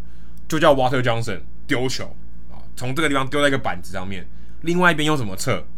开枪，那他们知道枪的时速多少，然后算说，诶，他们差几秒，达到那个一定的距离哦，所以知道这个时速多少哦，他们就这种。这么传统的方法去做。另外呢，后来有了机车，又找了 Walter Johnson，然后在芝加哥，在林肯公园也去测试 机车怎么测试定速，然后看谁先到。对，这个我觉得也是哦，当时可能真的因为没有测速枪，所以用一些非常我觉得现在听起来有点不可思议的方法。对，我记得大联盟就算就算是现在哦，你也觉得这方法也太离谱了，很很夸张啊。即便车子可能超稳定，你也不会用这种方法去，因为那时候就没办法，没有。量测的工具，然后我记得大联盟早期的火球男 Bob Feller，他也有用过类似的呃测量速度的方式。然后我记得我看过一个一部纪录片，它就叫 Fastball 快速球，大家可以去找来看。它里面就有去有播放出 Bob Feller 当初录这个他测球速的影片，还蛮有趣的。不过他们这其实我觉得测起来这个误差太大了啊、嗯哦。第一个我看到说他们拿子弹测试的时候，Walter Johnson 的球速只有八十三迈，嗯，当时另外一个很快的叫 Nate Rucker 的这个球员七十七迈。诶、欸，怎么跟大家想的好像不太一样啊？怎么那么慢？后来呢，就是刚才讲的这个用机车来测的，测出来 Johnson 就是九十九点五迈哦，那当时也是很快。现在丢到九十九点五迈可能有点稀松平常，但在九零年代、两千年代初期，九十九迈还是很快很快的。对我个人觉得，Walter Johnson 那个年代要投到九十九应该不太可能。所以其实他们的误差很大，都蛮大。所以那到底是怎样哦，也不知道。那测速枪后来发明了，它就是用杜普的这个效应。然后如果大家对于这个测速枪的原理有兴趣，也可以看看。它其实就是用反射啊，其实蛮像声呐的哦，就是它可能用红外线或雷达哦去测，就是说，诶，这个球在这里的时候反射是多少？它到另外一个地方反射是多少？哦，所以你可以算出来它的距离，你会知道时间嘛？反射的时间这个距离，所以你会知道，诶，它移动的速度有多快，你就可以知道在很很短的时间内有办法算出来啊，这个球速多少？所以其实哦。当时这个两个测法，我觉得真的很猎奇。后来当然有很多进展啊，例如他可能用一些照相的技术啊，感觉越来越趋近于啊这个方法。但是我觉得子弹跟机车，这是你现在去想，你也会觉得太离谱的事情。对，确实。好，接下来下一个问题，我住泰山，你们好。他我想问说，相较于 Three True Outcomes，就是三振保送全垒打的潮流越来越明显，我比较仰慕不以 Raw Power，就是纯长打这种能力见长，然后全垒打数不多，也不擅长靠速度偷垒包，而是能稳定击出高品质强劲球，形成长打而有漂亮长打率的球员。请问近代有哪一些球员是以这样的球风闻名？有没有历史上全垒打数最少、长打率最高的记录是什么？那其实，呃，我说泰山你们好，这个问题有稍稍有一点矛盾，因为长打率它主要的来源就是全垒打了。那你说能稳定击出高品质强劲球形成长打，那基本上那个长打指的就是二连打嘛？对，因为三连打基本上可遇不可求，很少，所以三连打应该可以忽略。对于这个长打率数字的影响不大，因为他如果三连打的话，他基本上也要跑得快。对，所以你基本上你想问的就是二连打多，全垒打都少，啊，跑得又不快的。但这其实也有一点矛盾，因为你如果不靠全垒打，长打率又要高，一定就是要靠打击率高嘛。那打击率高，哦、呃，通常或者是二连打多，那打击率高，二连打多，通常也是代表速度很快，因为你一定要有速度，你才能造成很高的打击率，因为你内野安打才会多，那你的二垒安打你才能跑出二垒安打，所以是有稍微有一点矛盾。那也是因为有这一点矛盾的关系，所以历史上要出现这样成绩的球员，其实是哦、比较困难的。那历史上哦，长打率哦最高啊，全垒打数又很少的，第一名绝对是 Ty Cobb。Ty Cobb 他在一九一一年的时候，八支全垒打，不到十支哦，长打率点六二零，他是史上唯一一个哦长打率超过点六的，然后全垒打数却不到十支的球员，因为他那一年打击率多少？四乘一九哦，四乘一九的打击率，打击率灌很多了，对，灌超多，而且还有四十七支二连打。二十四支三连安打，这个数字现在因为 Ty Cobb 跑太快了，啊，对，跑很快，而且刚刚有提过，早期的球场非常猎奇，然后而且他是死球年代的球员，所以基本上大部分都是靠二连打、三连打。就想说把他把这个球打到草丛里面捡不太到了，对，然后要这样子，但是他不是全垒打，然后球那边乱弹，就是很奇怪的角度这样子。那另外的可以值得一提的就是 Al Simmons，他在一九二七年哦，十五支全垒打，然后也有点六四五的。超级高的长打率，那他是所有二十支全垒打以内哦，长打率最高的打者，点六四五这样子。那你说近代球员有像 Paul O'Neill，Paul O'Neill 他在一九九四年点六零三的长打率，但他全垒打数二十一支，二十一支在九零年代其实不多啦，一九以一九九四年来讲也不多哦。那还有像 Andres Galarraga，他在一九九三年点六零二的长打率，但是大毛对，只有二十二支的全垒打。那他那年的打击率三成七，所以就是要靠很高的打击率。哎、欸，可是这个他这个问题我第一个看到，因为我没有我没有像 Jacky 一样去查，嗯、我第一个想到是 Mitch Moreland，因为他叫 Two Bagger，他就很会打二垒打，但他全垒打好像蛮少。可是你去看他长打率一定不高嘛？长打率没有破，就去年有破五零点五，但。但其实很低，因为你用你刚刚的标准来讲，对，因为我我我想我祝泰山你们好，他想问的是那种非常极端的，所以我把标准设定在长打率要破点六，因为我觉得点六是一个非常顶级的标准。哎，就算是 Mitch Moreland，他生涯一百九十九支二垒安打，嗯，可他全垒打也没有少到哪里去，一百六十六支，所以也没有差距到很大。对啊，所以其实他是。但是他也蛮接近我说他在你们好，他们想他他想要问的球员了，因为他完全不跑，对啊，他速度慢到爆，确实一垒手，对，可是就是他的全垒打比例也蛮高的，而且他打击率生涯打击率两成五一，对啊，也有点不太符合刚刚那个条件，对，所以呃，再接下来看近代还有哪一些非常厉害的，像 Larry Walker，Larry Walker 出现过两次在这个榜单上面，一九九八年还有二零零二年，他的长打率都超过点六，然后全垒打都二十三、二十六支这样子，所以。并不是说全垒打特别多，可是长打率非常高。Coors Field 有加成一点，外野特别大。对，然后造成他的打击率很高嘛。他那两年的打击率，一九九八年三乘六三，然后二零零二年是三乘三八，都非常 Larry Walker 应该比较接近他说，但 Larry Walker 其实也跑得蛮快的。对，年轻的时候跑非常快，啊、年轻的时候跑非常快。然后还有像 George Brett 啦，George Brett，我觉得已经很接近了。George Brett 我觉得是非常接近的，因为他是就是他全垒打真的没有很多，他生涯的全垒打数蛮少的。但是他在一九八零年的时候，点六六四的长打率，美联最多，二十四支全垒打。然后呢，三成九零的打击率，他也是近代非常接近 Ted Williams 呃四成打击率的球员之一。然后还有像 Nomar Garciaparra，二十七支，呃，一九九九年的时候二十七支全垒打，然后长打率点六零三。因为 Garcia Parra 他也不是那种哦 power 特别顶级的，他是主要是二连安打非常多，然后打击率非常高。对啊，右打者在 Fenway Park 可以制造很多二连安打。对，他那一年一九九九年三成五七的打击率是美联最高的，所以这几个啦，这几个是我找到就是长打率非常高，全垒打没有特别多，然后比较接近我祝泰山你们好，他想要哦看到的这样子的球员。我觉得题目越来越猎奇了，但我觉得这是一件好事。对啊。我真的觉得，我也真的就要去思考一下，嗯，就是哎、欸，好像没有标准答案，然后也好像也没有很接近的答案。对，那接下来这一题，我觉得是我们这一集最猎奇的，可能是听众信箱史上最猎奇的一题哦，可能也是全球史上最猎奇的。Triple W 啊，他问了一题，大家可以在脑中先想一个画面啊，如果大联盟现在盖了一座这样的球场，会怎么样呢？它的规格是左右外野距离本垒。九十四点二八一英尺啊，进到小数点第三位啊，高一二零点一四九英尺，差不多我换帮你换算一下，这个高度呢，差不多是三十六点六公尺，相当于左右外野有一个十层楼的这个绿色怪物。中外野距离本垒一百三十一点二零三英尺，高一百四十三点五二三英尺。四十三点六公尺左右，差不多十四层楼高，大概一层楼三点多公尺，差不多。那如果以现在大联盟啊的这个规定，大联盟规定说左右至少要三百二十五英尺，那中外也至少要四百英尺。但红袜队的 Fenway Park 的绿色怪物啊不这样，因为绿色怪物不符合这个条件。嗯、绿色怪物最最靠近边线左外野边线的只有三百一十英尺，但是你要考虑到它很高嘛，所以说把那个墙拿掉的话，其实基本上你要飞出去还是绝对超过三百二十英尺，所以。本垒到一垒哦，九十英尺，所以呢，刚刚有提到说左右外野距离本垒九十四英尺多，所以这个墙基本上是盖在一垒的后面，嗯，一三垒的后面，所以你就想它几乎没有外野，所以 Triple W 他想设想这个球场，它就是只有内野，然后墙基本上就在内野的外侧，我觉得非常高。我觉得你可以想象画面，如果大家现在听众有在想的话，你就想你是在一个社区大楼的这个中庭啊，差不多，然后，然后你的这个中庭大小。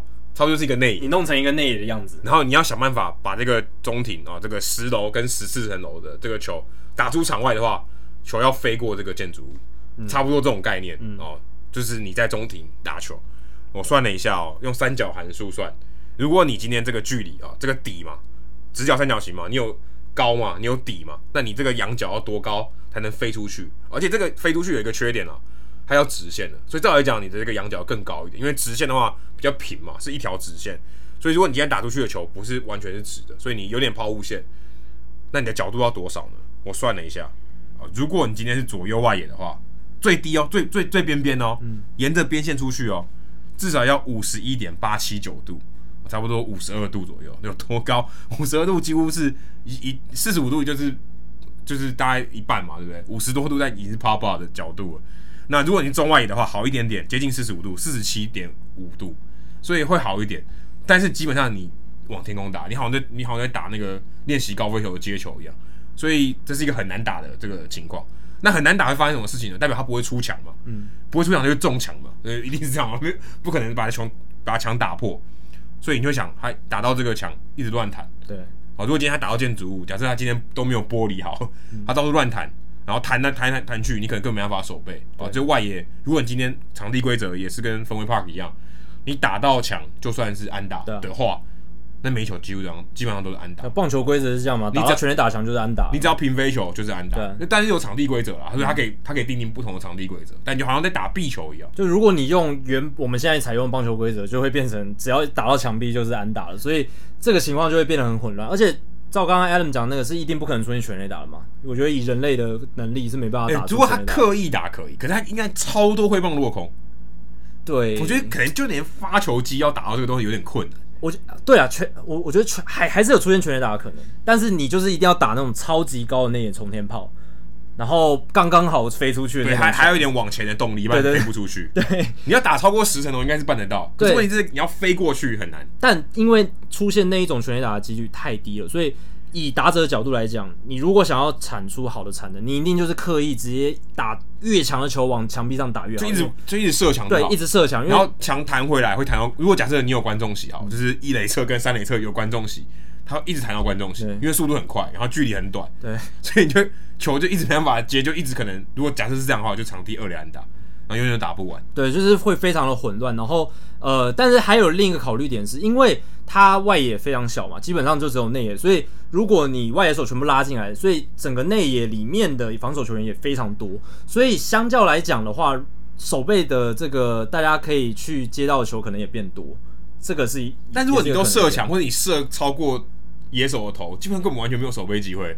对，如果打到墙就是安打，就是现在规则是这样的话，那那也没办法，那就，就一直一直往墙打，打超过大家的头，没有人可以接得到。但反弹回来的话，就是大家比较有时间去处理，就比较不容易，就是一直让跑者一直跑，而且很危险。你想球一直弹回来，每个人球一打过去，头都要爆起来。对，然后很多野手都在场内嘛，然后又有跑者，应该会有蛮多人撞在一起的。就外就可能没有外野手，就是全部都要在内野，全部内，因为基本上也没有外野。刚刚不是讲吗？对，九十英尺，一垒本垒到一垒九十英尺，那你这九十四英尺，中间只有四英尺，你外野只有四英尺这么远，就基本上就没有，外野。对，林靖凯就已经是右外野手了，他已经站超出球场了。如果在这球场里面，他他站在墙外，对，他在墙外，所以对啊，这这球场变得很小，真的像打壁球，然后好像打壁球。还有一点就是投手会变得非常重要，投手要尽全力让打者打不到球，这是在这一个球场里面投手最重要的事情。我觉得有一个最简单的。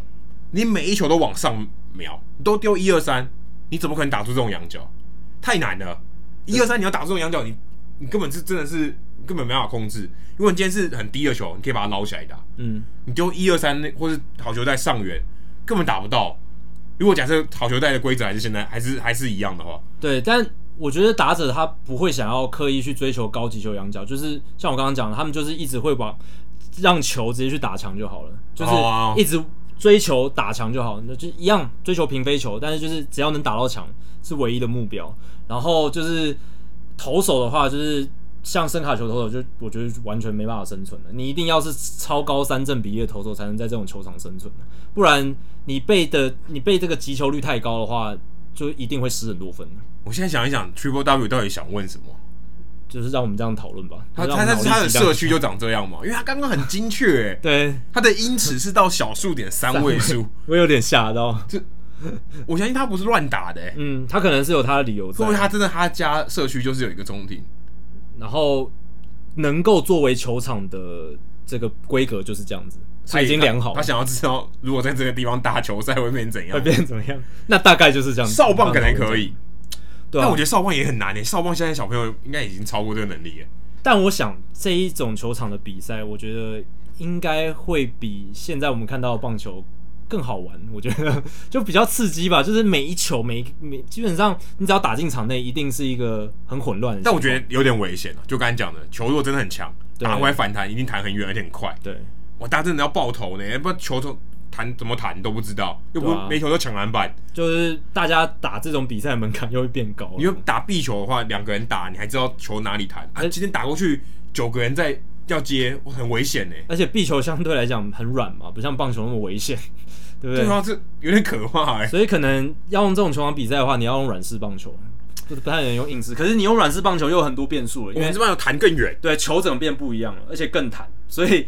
你反弹回来的话，哦，乱弹乱跳的，那更混乱。所以这个 我不知道到底，哎、欸、，Triple W 可不可以可不可以留言一下？对，到到底为什么这个数据哪这个数字哪里来的、啊？对，然后为什么想要提出这个问题？还蛮这个尺寸太太妙了吧？因为我一开始乍看想说九十四英尺，然后呃，这个本垒到一垒只有九十英尺，你到底在想什么？呃，大家各位听众，如果你有什么更多关于这种情境，很独到的想法，或者是更多更精辟的这个情境设想，你也可以在这一集，或是有什么我没有没有想到的情况，对，没有想到的情况，或是更奇特的呃情形，都可以在下面留言给我们知道。好，接下来下一题是 Andy，他说虽然不是铁粉，但近年来最敬佩的队伍是光芒队，毕竟只用计划团队薪资的零头就能在美东维持竞争力，真的很了不起，确实。感觉他们是一个非常值得出书的题材，但好像没有著作是以光芒队为主角的，是因为市场太小吗？如果有的话，可以请主持人推荐一下吗？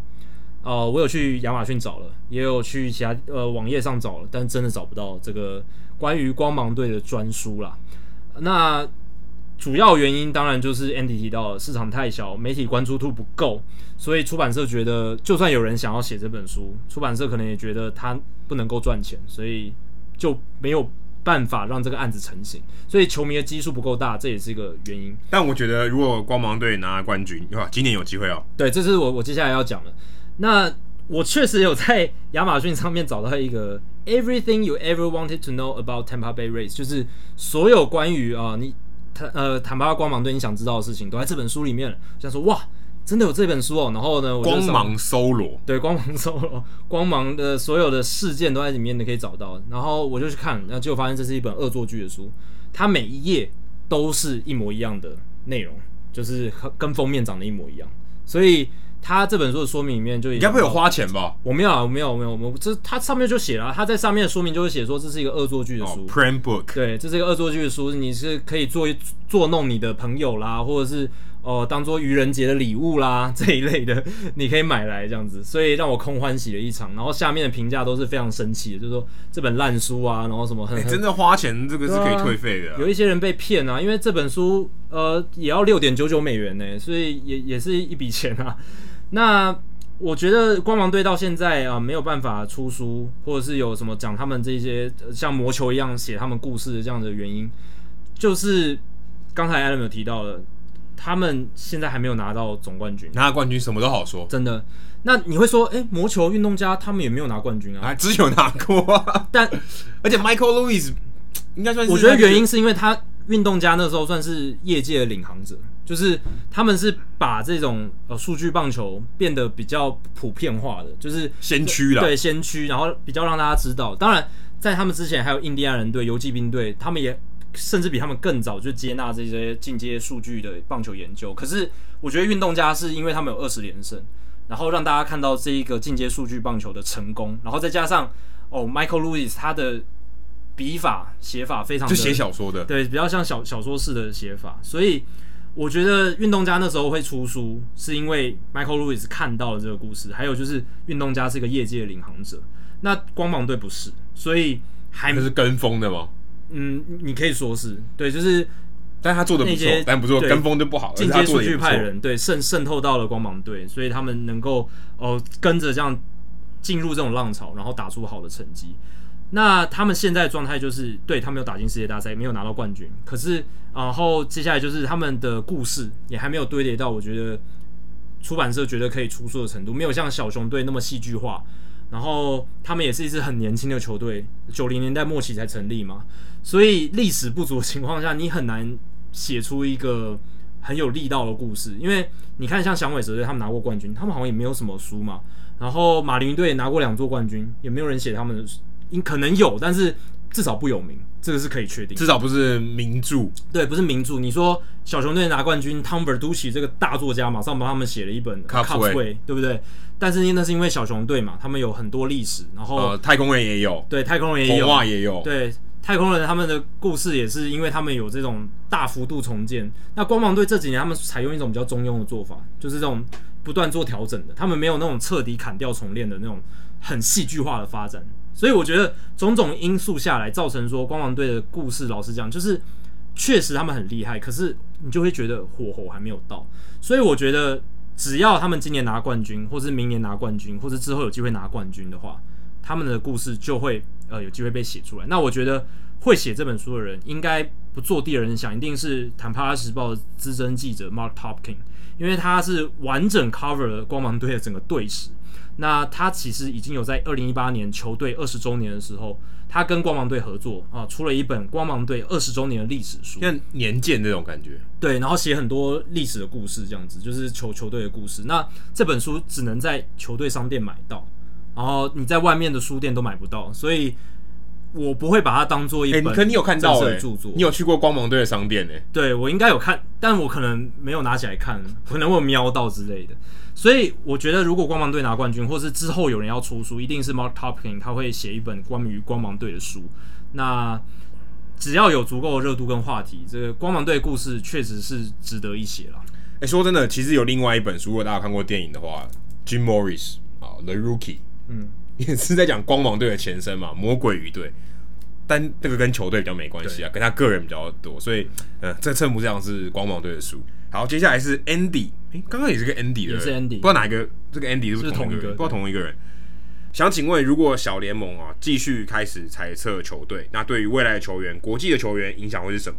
那业余的球员或者像台湾的旅美球员，然后要打到旅美，会不会更越来越困难？那相关的产业啊，或是媒体都会持续的裁员嘛？啊，这其实答案很简单啊，就是一定会影响国际球员嘛，因为工作机会变少了，需要的球员变少了。那但我觉得在台湾的话，可能比较特别一点，因为台湾基本上被选出去的球员都是顶尖的，所以他数量很少。那这个精英呢？我们就是精英球员，不是那个巴尔的摩精英啊。对，精英球员他基本上比较不太会影响，因为他还是要好的球员嘛，嗯、最好的球员他还是要嘛，不缺，总是缺的。对。所以基本上台湾出去的球员，我觉得这个压缩的空间可能比较没有那么大。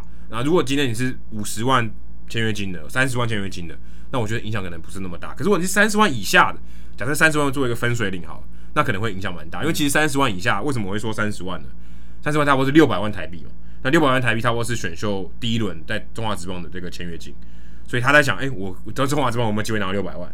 跟我出国拿六百万啊，他大概会评估一下。如果你超过六百万了啊，他当然也没什么好评估啊，就当然去美国比较有机会。所以呃，对于台湾那些顶尖的球员来讲，我觉得影响不是很大。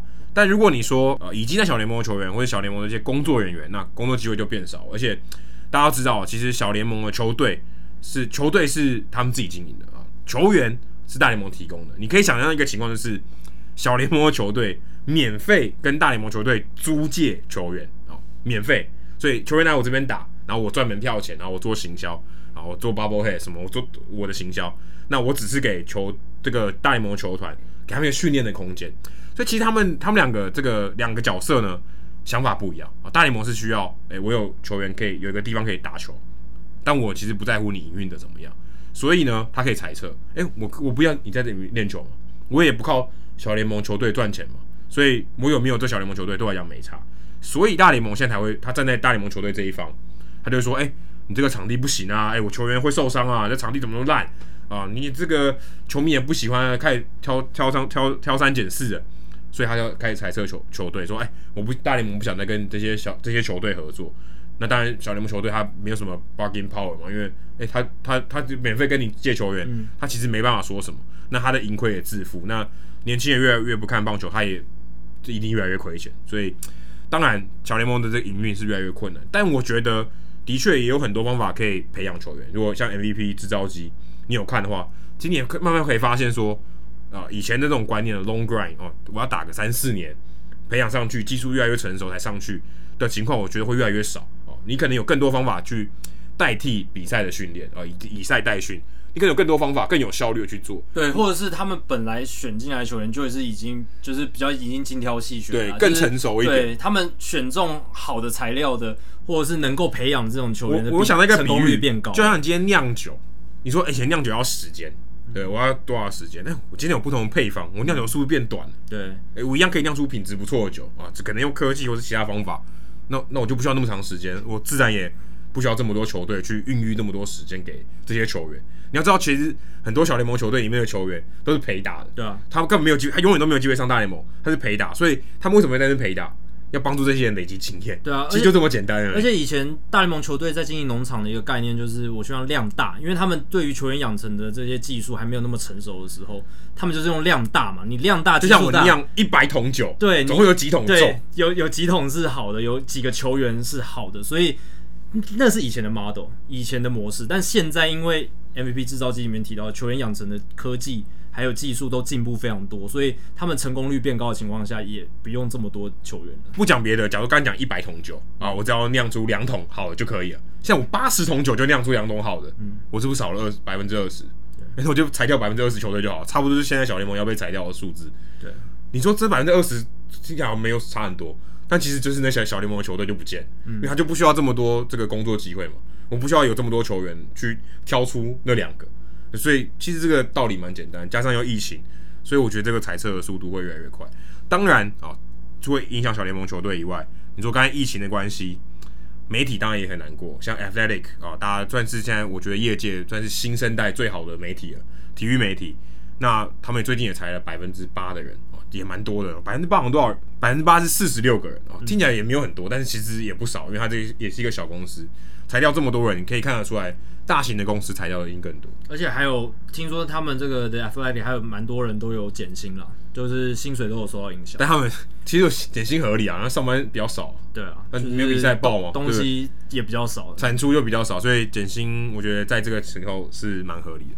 那想要小联盟球队哦，其实我觉得小联盟球队并不是一定要靠小联盟而存在的。为什么会这样说？就刚才不是讲说要租大联盟球员吗？你可以不租啊，对，你就不要想着你是中华职棒联盟，就变独立联盟。对，我觉得我在美国打中华职棒的类似这种概念，我觉得跟小联盟没关系嘛。我也可以打啊，我也可以提供娱乐啊，对不对？我一样可以赚门票啊，没有没有关系嘛。对，其实这种做法也是可以的，而且也不一定说一定要跟这个大联盟球队是 affiliate，就是有合作关系的。其实不需要啊，其实也不一定要。事实上，在大联盟就呃，不能说大联盟，在美国职棒啊，美国棒球界就有这种例子啊。一九七三年到一九七七年，在波特兰有一个波特兰 Mavericks，现在如果翻成独行侠吧，就是特立独行的人啊。那 Portland Mavericks 当时在一九一九七三年到一九七七年那段期间，就是因为 Portland Beavers 还有这个海狸队离开了，他们到这个 Spokane 到华盛顿另外一个地方成变成 Spokane Indians。那当时他们就哎，波特兰的美球队，所以他们就成立了一个独立联盟球队，然后跟小联盟球队打，所以其实也是可以的嘛，也也也不说不行。所以如果以后可能是哎，小联盟球队变少，对不对？独立球队变多，独立联盟的球队变多了，还是照打不误啊？对，嗯、就是找到一生命会自己找到另一个出路啊。就是、你你自己就变成说有点像这样，你现在小联盟球员跟我借大联盟球员嘛，嗯、跟大联盟体系，我我就不借你而已，那那你自己想办法活。还是可以打啊，就是小，只是这些独立联盟的球队，他可能就要想办法找到找到更多财源，因为他变他的人力的负担就很大，因为球员变成他要，就是他们要负担球员的薪水，而不是大联盟球队去负担这些他们球员的薪水、签约金啊什么的，但他们肯定哦，薪水一定是很很很拮据的啦，所以。但我觉得这是独立联盟难的地方。对，不同的经营方式，但他可能受到规范也少哎。对啊，大联盟不会跟我要球员啊，对不对？我球员的调度我都自己来啊。而且他们竞争性会变好嘛，对不对？因为他们真的是要争冠军的，而不是像大联盟的附属球队，他就是只是养成目的。对对，输赢不重要。而且球员来来去去，一直换来换去的。对，我今天就是要赢，然后赢的话，我球队对就跟中华职棒逻辑一样，球队赢球，票房自然会好。对，这个逻辑，呃，我想大家不太多，不太会反对。嗯。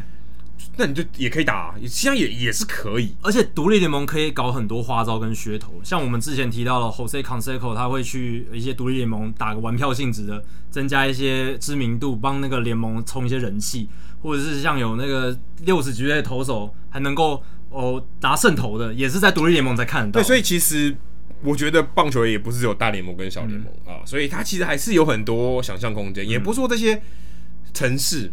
就没有棒球，嗯，他们如果真的要棒球，他们是有办法养成一个棒球队的，嗯，那就是只是用独立联盟的形式存在，而且他们还是可以跟小联盟球队打，也没有说不行嘛，没有规定不行，因为我我我这个联盟我自己组，我爱找哪几个球队就打哪几个球队，那小联盟球队一天到晚在换来换去，对啊，他的这个直属的大联盟球队一直在换，根本没差，好不好？嗯，所以对于大联盟来讲，他们就是养成，可是对于独立联盟来讲，他是真的要赢啊，这要战绩。要票要票房要生存，未尝不是一件好事。嗯，对，所以也许对这些当地的棒球来讲，搞不好更活络。对，所以其实你看你端看你用什么角度去看这件事情，就看有没有有志之士能够这样子去帮忙推动这些美国基层地方的这些棒球，然后用不同的形式来呈现地方的棒球。甚至我觉得中华职棒也许应该学习的是这些小联盟，然后甚至独立联盟球队，嗯，他们怎么活？看大联盟球队好像有点有点太远。对不对？好像有点不切实际哦。他们怎么？当然，我们是 这个国家最好的联盟嘛，所以你应该跟最好的学习。OK，这个逻辑也对。可你要跟接近一点的嘛，程度接近一点的。他们怎么去做？他们怎么去赚钱？他们要养球员啊，对不对？那这球员的成绩不一样。小联盟球队他们不用养球员，所以怎么样去怎么样去思考这些事情？也许中华职棒应该借鉴的是独立联盟球队。嗯。好，下一题是 Francisco，他说上集听了一九九八年的 Long Gone Summer，关于 Sosa 跟 McGuire 的全力打追逐战，就是大侠那一集。但为什么最后的国联 MVP 是给 Sosa 呢？因为他有去查了 WAR 值，McGuire 那一年的七点五哦，比 Sosa 的六点五还要高。传投打击数据上也是平分秋色，那 McGuire 甚至有比较高的 OPS Plus，就是标准的攻击指数。标准化的攻击指数两百一十六。那只是因为 Sosa 当时带领肌弱不振的小熊打进季后赛而取得比较多的印象分数吗？那他最后也要谢谢 Hito 大联盟陪伴只身在纽约的他度过没有棒球的时光。然后他是杨基迷，哎、欸，你可以找一下纽约蛮多听众的哦，对啊，大家可以出来聊一聊聊天，自己录一集 Podcast 也可以，对啊，不用说我们有上过我们节目的这个 Rich，他也是杨基迷，也在纽约，所以麻烦你们可以在那个留言区相认一下。不要觉得自己只身在纽约很孤单，你有很多爱好大联盟的朋友，而且讲中文，来自台湾，对，来自台湾。那我来回答这个 Francisco 的问题哦。当年呢，WAR 值的概念其实还不普及，这是你要先有的一个概念。当年其实对于棒球界，对于这些进阶数据哦，WAR 值这个其实只有在体制外那些进阶数据魔人才在讨论的。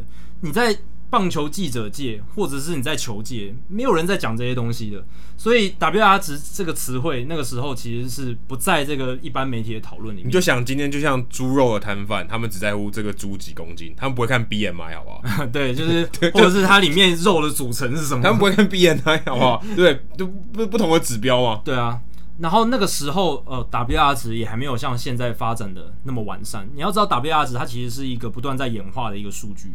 二十年前的 WR 值跟现在哦有差别，而且 WR 值它是一直在变动的，所以那个年代哦 WR 值完全不受到重视。那在这个情况底下，那个时候其实现在也是 MVP，还有各大美国棒球作家协会颁发的年度奖项，最佳总教练、最佳新人、赛扬奖、呃 MVP。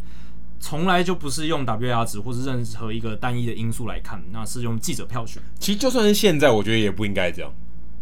对啊，他现现在也没有啊，对啊，现在现在也没有，所以也不是用单一标准，对啊，只是大家的投票的趋向越来越同质化，越来越 越来越趋近于 WAR 值的排序，或或或者是那 OPS Plus 或 WRC Plus 的排序，对不对？就是，但是记者票选就一定会带有个人情感，因为他是人嘛。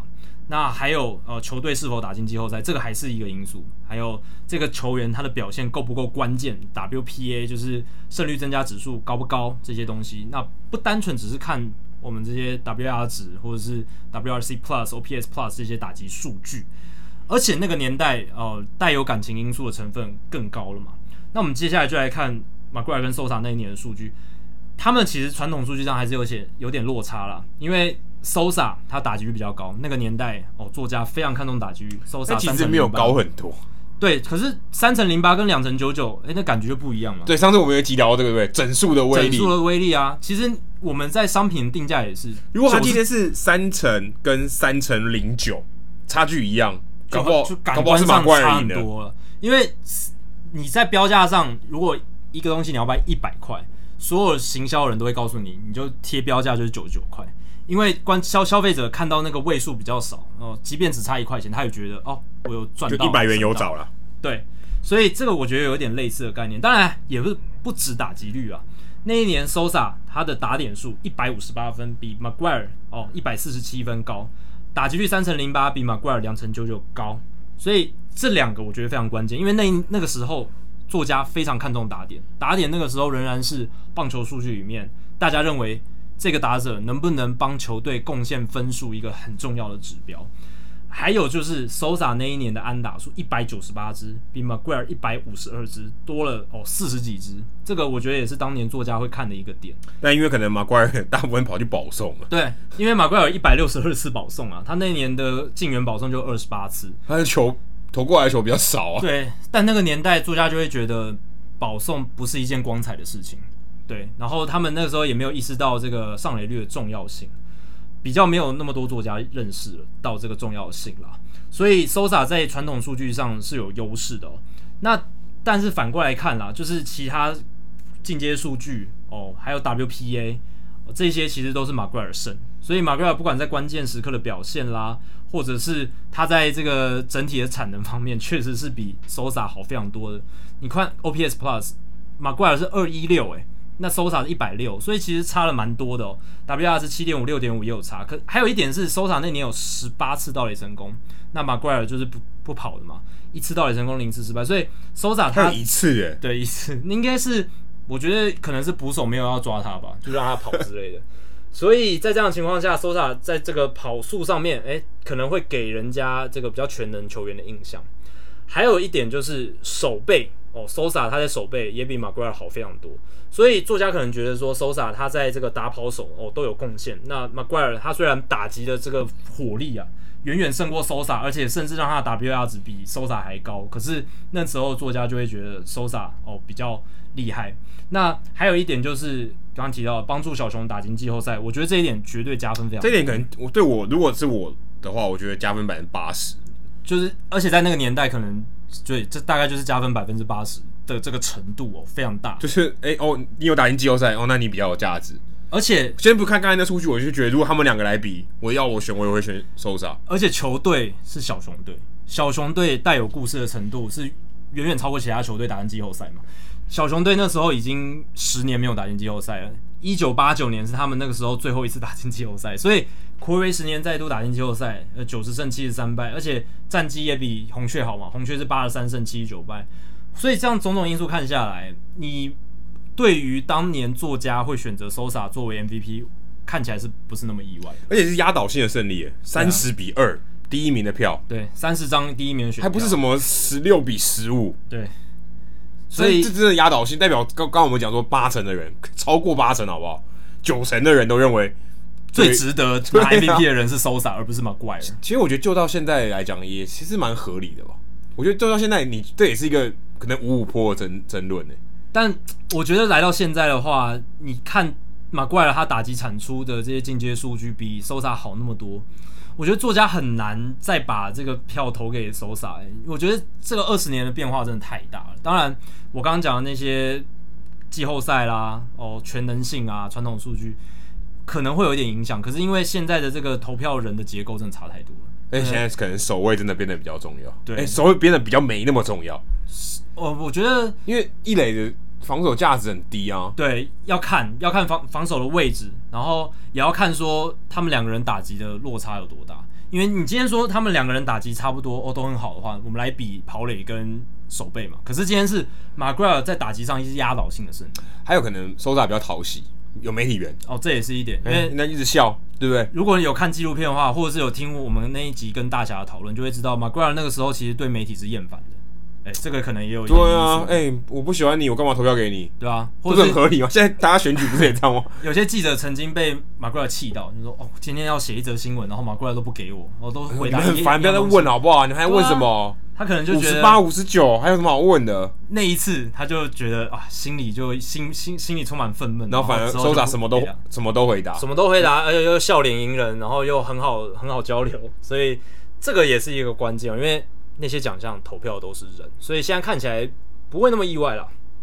好，接下来是压秒的 AA Four，刚好是在我们这个听众信箱截止哦，就是这一集截止之前，你讲的你刚好有提到这个问题。他说，今年的大联盟终于公布了开赛日跟比赛日期，而且国联也将采取 DH 的制度，大家开始关心这十五支的球队能不能找到合适的球员啊？其实他们在阵容里面一定找得到了，总是有防守比较差的人。他如果打击好，他是有机会打 DH 的。那有些球队可能会感到为难，因为正中的打击好手并不太多。但我我并不会担心这件事情。我也我也不同意。那能够凑出 DH 的人未必强过投手的打击能力，而、啊、这可能只有在响尾蛇吧。那 DH 的话，并非一定要取代投手的打击轮次。所以我想请问两位，在大联盟启用 DH 规则以来，有没有每年的主场球队的比赛这个首发名单哦？但我我想你可能是中国听众。应该是先发名单，我们在这边讲 starting lineup 先发名单没有使用 DH 而让投手直接打击的情况，如果有的话，原因可能是怎么样的呢？那其实刚好最近因为这个要国联要取消 DH 这个情况，所以在 MLB.com Andrew Simon 啊，其实有写到这篇文章，就是想说，诶、其实有蛮多投手也是可以打 DH 这个位置的。那其中一个最近代的，就是在四年前啊，Madison Bumgarner 在巨人队的时候。哦，二零一六年六月三十号，那时候他们做客奥克兰运动家，所以其实他如果在美联的球场，他是可以不用打的哦，是可以打 DH 的。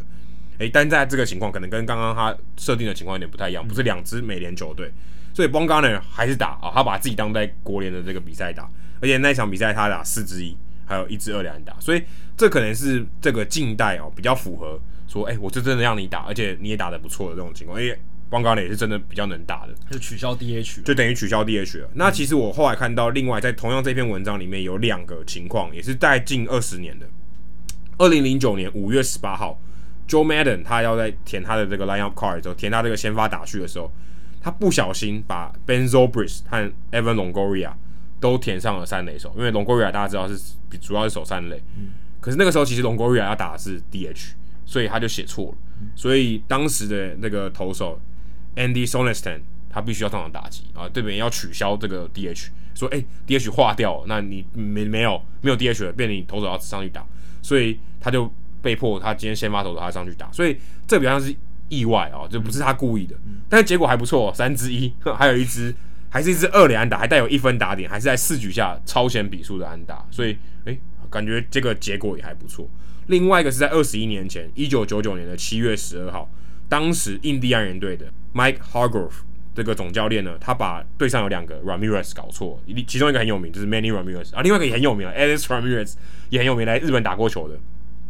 所以当时他们也是，诶，有一个要打 DH，一个要守右外野。当时他们是想把 Manny Ramirez 放在右外野，把 Alex Ramirez 打 DH，结果写反，所以一样也造成说啊，必须要取消 DH。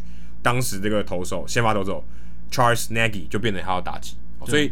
其实基本上都是写错啊，就是诶、欸，他原本应该要认为这个 DH 是谁，他忘了填啊，所以变成他可能有重复的守卫，所以他必必须要取消一个人去打 DH，嗯，所以大部分情况下都是这样子。对，要在先发名单里面直接取消 DH 这种事情真的是非常非常难呐、啊，你等于你有点让，有点让一个人。对，因为投手的打击一定是比你正宗以野手为主的球员打的烂啊，这个是。一定是如此。你就算看 Bumgarner 或 Greinke，他们生涯的打击的数据也是 OPS 也不到七，对，非常低啊，甚至就是 OPS Plus 也都是非常低的。整体来看是这样，所以要教练在先发名单直接取消 DH 是非常难得的一个情况。那这几年会有美联球队在比赛过程中诶、欸、取消 DH，主要都是因为呃他的这个守备球员用完了，像捕手他可能没捕手了，那是 DH 的那个球员刚好是捕手，那他这时候就必须取消 DH，让那个捕手竟然当捕手，因为你今天要取消会取消 DH，就是因为你需要那一个球员去换其他的位置，这样子。就是打指定就是指定打击这个规则刚成立的时候，还是有一些特例是教练哦让球员呃直接这个取消 DH，让这个投手直接上场先发打者的，像。一九七四年十月二号，Ferguson Jenkins 那个时候是季末了，那他那时候德州游骑兵队呃就让他在那场先发，既是先发投手哦，也有先发打击这样子。那我看到有球迷说原因是因为他那个时候算是季末的比赛了嘛，那 Ferguson Jenkins 是一个明星球员，那算是教练给他一个更多上场机会，接受加拿大第一个名人堂球员，对，接受球迷的欢呼，或是更让让他更多有表现的机会，算是给他一种奖励的类类似这种感觉啦。还有一九七五年九月二十七号，Ken Holtzman，他也是呃运动家队投手，然后对天使队比赛，他也是先发投手又有先发打击。还有一九七六年七月六号，白袜队的 Ken Brett，然后还有就是。诶，Ken Brett 还有两次哦。一九七六年九月二十三号，他代表白袜队对上双城的时候，他也是先发投手哦，也是先发打者。那最有趣的是 Rick Roden，Rick Roden 他是一个非常打击非常好的投手。那他一九八八年六月十一号的时候，虽然他是投手哦，但是教练把他填在 DH 的位置上面，让他担任 DH 去打，呃，代表洋基队去打精英队，就当时的大谷，对。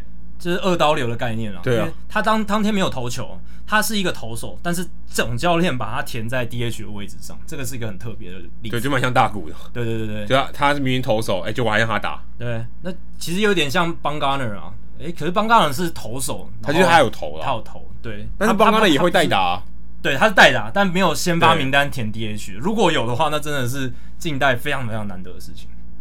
哇，这一集如果你听到现在你都没有换，没有停下来的话。真的对你由衷感到佩服，因为我们现在要公布冷知识的答案，荣誉听众才能跟到这一这一 对，如果你一一气呵成听到这以后，麻烦在我们的这个社团留一下言好不好？好，这个这我真的觉得非常不容易，连我自己可能都办不太到。那这一题的答案，刚才聊到说，洋基队什么时候来执行这个法禁啊？甚至法禁好像有点不太准确，毛发禁啊，连胡子也不可以有，就是你蓄胡啊、留长发啊都不行啊，这个在头发上做文章都不行。其实是一九七三年，所以你猜的蛮准，差不多七零年代。嗯、那当时呢，就是这个 Thurman Munson，他因为这个太邋遢，所以 Steinbrenner 觉得哎。欸不行，所以就是因为他哦，我就我在举他那个例子的时候没有想到这个，就是因为他还有什么 Bobby Mercer 跟 Sparky Lyle，因为他们都有留那个小胡子，我记得没错。他就觉得，哎，你们这些人太 sloppy，太邋遢了，没有纪律的感觉。一气之下就定了这个规则，因为他常常意气用事啊，他就是当下那个气头上，他想干嘛，他就是哎，就没想到。因为一气之下变传统哦，就变了好几年的历史。对，一气之下变传统，一言不合就变传统了。真的，一言不合就直接禁令下，就哎，那大红变成一个优良传统，好像变成洋基队的一个就是注册商标的感觉。对，我想 Gary Cole 应该很恨的，如果他回有时光机，应该会回到那一刻吧，把这个取消，或者是呃找一个人去劝劝 Steinbrenner 不要那么气。就是你现在现在他把胡子刮掉，看像像像那个样子吗？对啊，可以有 Cole 的那个霸气吗？就少了很多，就少了很多啊！Andrew McCutchen 也把雷鬼头弄掉了，那就没不是 Andrew McCutchen 啊，就很逊，就很逊啊！欸、所以我觉得 Johnny Damon 差最多，Johnny Damon 跟 Kevin Youkilis 根本就是另外一个人，完全认不出来。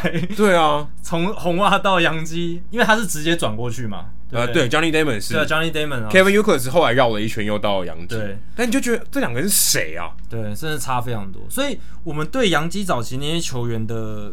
很干净的印象，好像真的只是一个错误，错误哎，真的是一个迷思，并不是传统，对，是一个迷失。所以其实早期是可以留胡子，只是那些球员选择不要，搞不好有，只是你没看到，对，不有名啊，有名的都是干干净净的。然后那个时候的电视画面也比较少了，所以可能就没也没有 Instagram，不会自拍，对，所以他也没有什么啊，做一些造型的情这个趋向，对。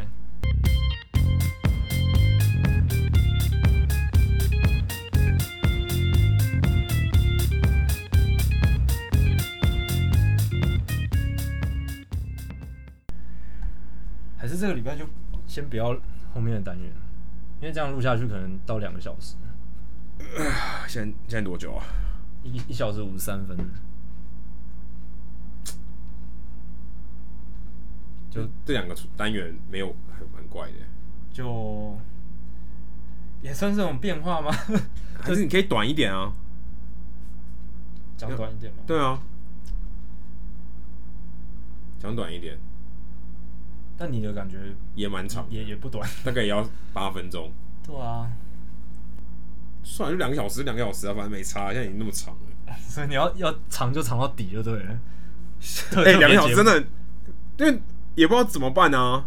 我觉得还好啊，就就有弹性的调整啊。就就说这个礼拜节就是进攻信箱的单元如果蛮长的，那人物来讲跟数据单元就下一集再来。可是我们这是一百七十三集来第一次取消哎、欸，对啊，总是就是我觉得不用啊，我就可以留着啊，但是就会超级长，就看把把一题砍掉了。我觉得我觉得不需要哎、欸，我觉得砍砍掉的概念，可能都没有人会发现。我是觉得没关系啊。嗯，等一下想一下，现在现在多久？五十三分了，可以啊，两就破两个小时好了。就讲到底了，对。对，我们要继续录两个小时。好，跟你拼了，好不好？好。啊，好累啊。好，两个小时哦，没问题啊。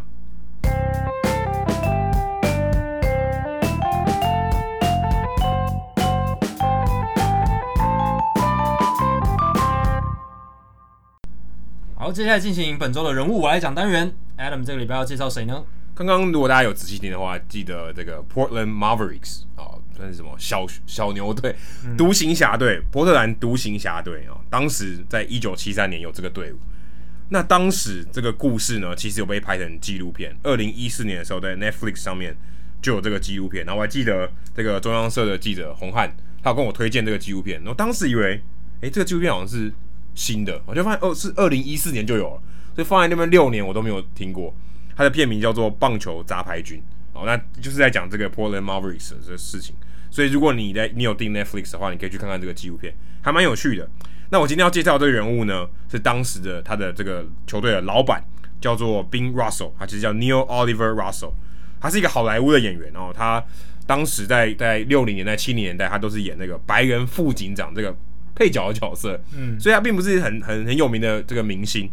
那他一直很喜欢棒球，为什么呢？当时啊、呃，他长大的地方在 Saint Petersburg，就是刚刚讲到光芒队的所在地。当时洋基队也是在附近春训啊，就 Tampa 附近啦。其实现在还在 Tampa 嘛。嗯。那他因缘机会下，他爸爸刚好是做这个水上飞机的这个维修哦，这个公司。所以呢，诶、欸，他刚好那个时候在玩，然后就遇到他爸爸，然后就说，诶、欸，刚好有洋基队的这个投手 Lefty Gomez 来跟他爸爸聊天，名头、哦，名头、哦。他说，诶、欸。你这么喜欢棒球哦，那你要不要来我们球队当球童？哎、欸，结果一气之下，哎、欸，不是一气之下，一言之下就去当了球童。所以他也他小时候呢，就是跟这些 Lou Gehrig 啊这些人一起长大的哦。就据说 Lou Gehrig 击出最后一支全垒打的时候，还把这个球棒送给他。哦，所以 Bing Russell 他从小其实就有这个家世渊源啊，就很喜欢棒球，耳濡目染之下就有了这个习惯，就很喜欢棒球，一直有对棒球有憧憬，所以他也也打过棒球，嗯、但没办法，他这个天分不够，就没有打到。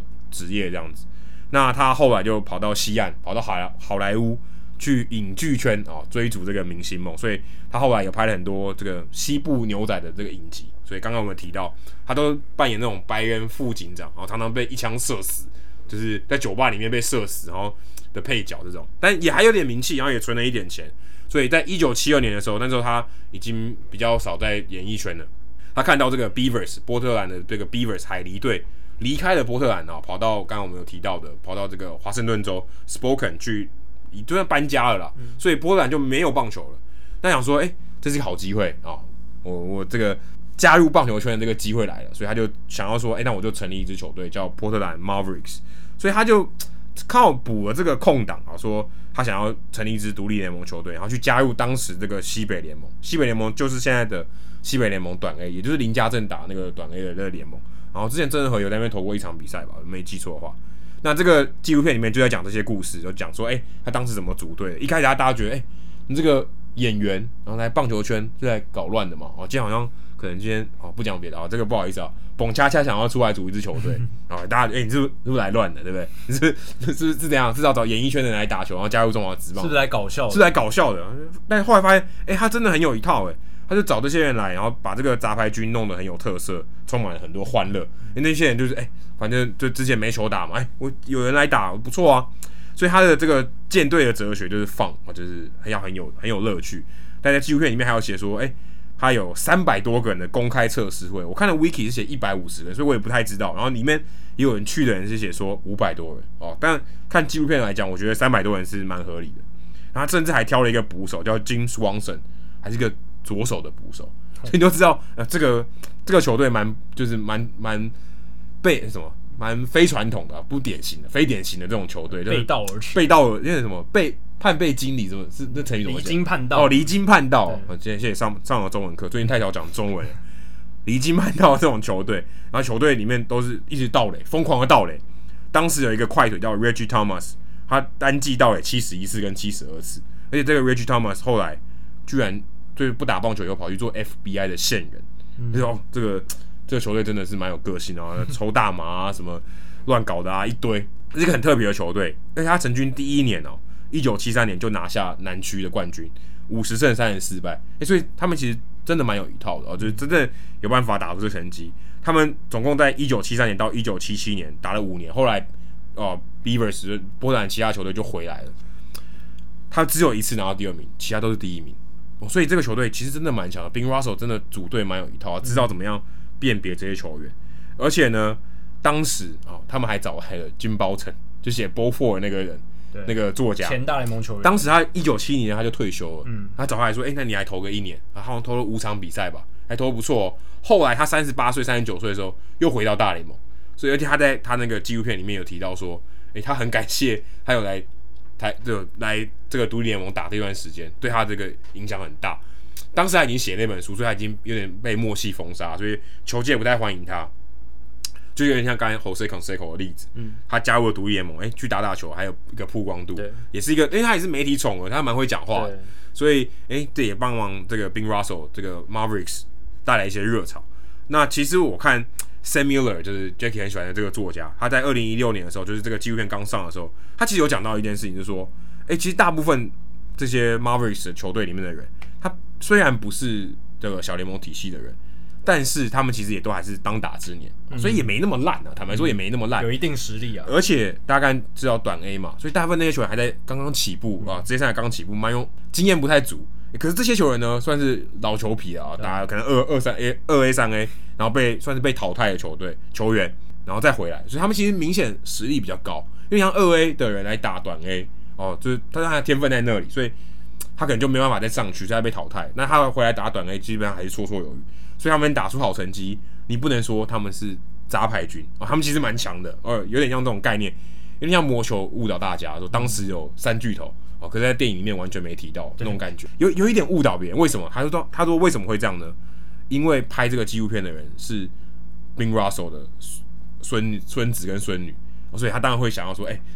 加点传奇性，增添一点传奇性啦。不然其实哎，比较戏剧效果好像有点普通啊，就啊，一大人打小孩这样，对不对？对啊，你要把它塑造比较传奇，比较有戏剧性，这样大家比较才会想看。对啊，后来呃，刚才提到说，一九七八年他就这个球队就收了，一九七打到一九七七年，因为 Bill Russell 经营的很成功，Beavers 在一九七八年说他要回来，那 Russell 很不开心啊，说哎，当时我已经占领不也不能占领了，我已经占据了这个市场，你回来啊，我要收你这个钱。当时他们其实开价两万六千块。他就很不爽，我不想要接受两万六千块，他就说：“那我要加一个零，他加加零还不如加在最后面，他加在二跟六中间，所以要二十万六千元。诶，结果后来法官还判他胜诉，所以他真的拿到那个二十万六千元，所以还蛮有趣的。再来提一下说，他的儿子 Ker Russell 后来也有打球，也有当时也有打 Mavericks，他在二十六岁以后就退休，就没有再打棒球，就成为呃，就就转往演艺圈，跟他爸爸一样，后来变成演员跟导演，还蛮有名的。”那他们当时的投手 Larry Colton 在大联盟曾经投过一场，后来变成小说家，还差一点拿了普利兹奖，我就算是就是算是诺那文学界的诺贝尔的这种等级，还蛮强。他在纪录片里面也有出现。然后当时的球童 Todd Field 现在变成这个奥斯卡提名的编剧跟演员，我所以当时有些蛮奇怪的人。然后当时的投手，刚才不除了 Jim Bouton 以外，有写书嘛？当时的投手 Bob Nelson 创立了 Big League Chew。就是这个美国很有名的口香糖，就是美国飞雷吧？你之前有介绍过？对，Big League Chew。所以，哎、欸，好像这个球队真的蛮夸张的，就很多厉害的人呢、欸，人才济济。对啊，有些人会写小说，有些人会编剧，有些人会演戏。哎、欸，不要这样讲，兄中信兄弟也有人会写书、欸，哎。哦，对啊，中司吉也写书，所以也蛮强的，蛮、嗯、厉害的。还有商业头脑的 Big League Chew 很厉害啊。所以，哎、欸，搞不好以后也有人变兄弟，有人变商人。或者或者我们现在中华职棒退役的球员也有卖便当的，或许都事业做很大的也也，也是有，有所以诶、欸、也不一定。独立球独立联盟的球员还蛮多特异人士，真的。好，接下来数据单元哦。如果都听到这里，就接下来再听一个有故事性的呃数据单元好了。那今年大联盟哦、呃，他们会举办诶、欸、黑人联盟的一百周年成立一百周年的这个纪念日啊。那二零二零年的八月十六号就是这一个时间，那还会有呃 Jackie Robinson Day，呃，他们也会再办一次，八月二十八日，应该是说不是再办一次啊，是今年没办嘛，然后四月十五号那天没办，对，会延到八月二十八日。那今年因为是黑人联盟成立一百年的这个周年纪念，那其实黑人联盟他们这个黑人联盟的历史馆在堪萨斯的历史馆，哎、欸，我有去过哎、欸。应该蛮小的，但这应该很不错吧？应该是跟我觉得跟 Cooperstown 蛮不一样的。它、嗯、但是我觉得比较小，比较像小的展览。对对对，它规模不像棒球名人堂那么大，但是他们的策展人还有他们的馆长是非常的用心在经营的。而且那个地方很隐秘耶，不好找，很不好找，而且附近什么都就是就像是这种小型商业区。OK，所以跟 Cooperstown 那种感觉完全不一样。所以呃，但至少他们今年哦做了很多活动哦，Bob Kendrick 他们的馆长哦。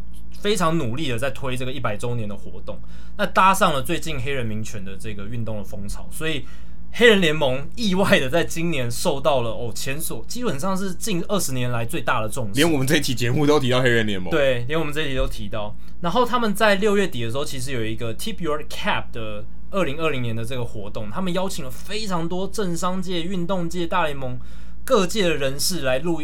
短影片，然后向黑人联盟致敬。记得奥巴马也有拍，诶，四个美国前总统都有拍，小布希，然后还有克林顿，然后还有奥巴马，另一个我忘记是谁，四个前总统都有来拍，所以非常厉害，邀请到非常多厉害的人来帮他们拍这个宣传影片，所以引起了非常大的回响。呃，应该说八月二十八日那天，他们选呃 Jackie Robinson Day，为什么会选在八月二十八日？是因为一九四五年的时候，布鲁克林道奇队当时的总管 Branch Rickey，他就是在那一天跟 Jackie Robinson 开了一场会议，就是在电影里面《四十二》这部电影里面也有演到，就是跟他讲说，你有没有这个 guts 来打大联盟？你会遇到很多死亡威胁，你会遇到很多的谩骂，很多种族歧视的言论，你有没有胆来参加？他可以讲三个小时，三对可以可以讲，他是可能慢慢聊了很久这样子，跟我们这一集一样，对，跟我们这一集一样，所以才会定在八月二十八日是今年的 Jackie Robinson Day。那讲到这两个纪念日哦，就必须讲到黑人球员还有黑人联盟，所以黑黑人球员这几这几年在在大联盟其实是变得越来越弱势啊。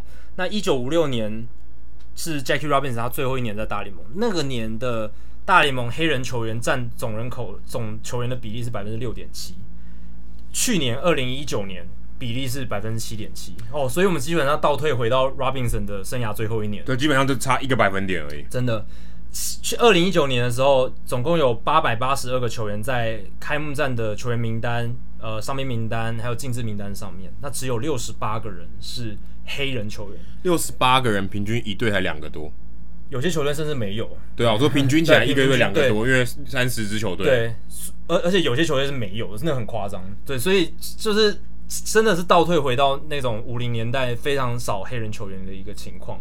那美国棒球研究学会他们有去针对这个黑人球员占大联盟球员比例去做长期的研究，那发现说，其实大联盟黑人球员占比例最多在七零年代跟八零年代，那最高峰的话是在一九八四年，呃，一九八一年十八百分之十八点七。那一年是大联盟史上啊、哦、黑人球员占比最高的一年，百分之十八点七，那蛮多的，快要快要两成了。对啊，平均每五个球员就有一个，所以一队差不多有五到六，差不多四到五个左右。那今年哦，从就是从那个时候一直降嘛，然后到最近十年大家都是百分之八以下。那二零一九年百分之七点七，那这就让我想到说，其实。黑人球员他们真的能力非常强，怎么说呢？虽然他们在大联盟球员占比非常少，可是他们杰出的球员超级多的。你如果去看大联盟生涯全垒打榜的前三十名，前三十名有十二个人是黑人诶、欸，这不包含拉丁美洲那些皮肤比较深色的球员，像 Sammy Sosa，不包含这些球员哦，就是纯美国黑人，所以占百分之四十，大联盟全垒打榜前三十名，四成，四成都是黑人诶、欸。然后我们刚刚提到说。大联盟单一赛季比例最高就百分之十八而已，十八点七。然后这几年大部分都是不到百分之十，所以整个历史来看，大联盟黑人占总球员比例那是很低很低的。所以搞不好要很杰出的黑人才会再留在大联盟。才俊，但你也可以说是因为黑人被赋予的机会不够多，也是对。然后只能选出这些最顶尖的人才会有办法留下来，对，才会有办法留下来。所以。这这种数据就会让你感受到说，那种族合并之前就是只有白人的大联盟，那些数据值得相信吗？是不是？就是可以也可以被打打打翻一个。对，因为我们刚刚聊说黑人联盟是乡野传奇一样，对对对，对，就是哪边都哪边好像都不能相信，因为竞争环境就不是到最高点嘛，因为你有你放弃掉了一大批可能百分之二十的球员都不在你的联盟里面，那这一些不在竞争环境里面的球员，就代表你的。联盟竞争环境没有到最 top。如果 Josh Gibson 听得懂中文的话，现在应该已经在拍手。对，或者什么 Oscar Charleston 这些传奇的黑人球员，他们如果去打大联盟的话，我觉得不会输 Ty Cobb，不会输 Babe Ruth。搞不好我觉得他们球风可能也都不一样，球风不一样啊，会让这个球赛变得更精彩啊。你看大联盟全垒打榜前三十名，Barry Bonds 第一名，Air Hank Aaron 第二名，前两名都是黑人。Willie Mays 六百六十轰，Ken Griffey Jr. 六百三十轰，Frank Robinson 五百八十六。而且说。但有点政治不正确，他们还真的很纯的黑人，对啊，就是真的，他们不像什么 Clay Thompson 或者是 Derek Jeter，对，就是不不黑，就是他们是但有点太不正，政治不正确，白人加黑人的家庭啦，对，但是他们就没那么黑，对，不是，但这几个都很黑，对，不是纯种的这种 African American，就是非裔美籍的人，但他们两边都有吃香，对，两边都有吃香，两边都可以赚赚得到甜头这样子。那你看 William McCarthy、Frank Thomas、Ernie Banks、Gary Sheffield、Eddie Murray、Fred McGriff，全部都是大联盟全垒打榜前三十名这么优秀的球员。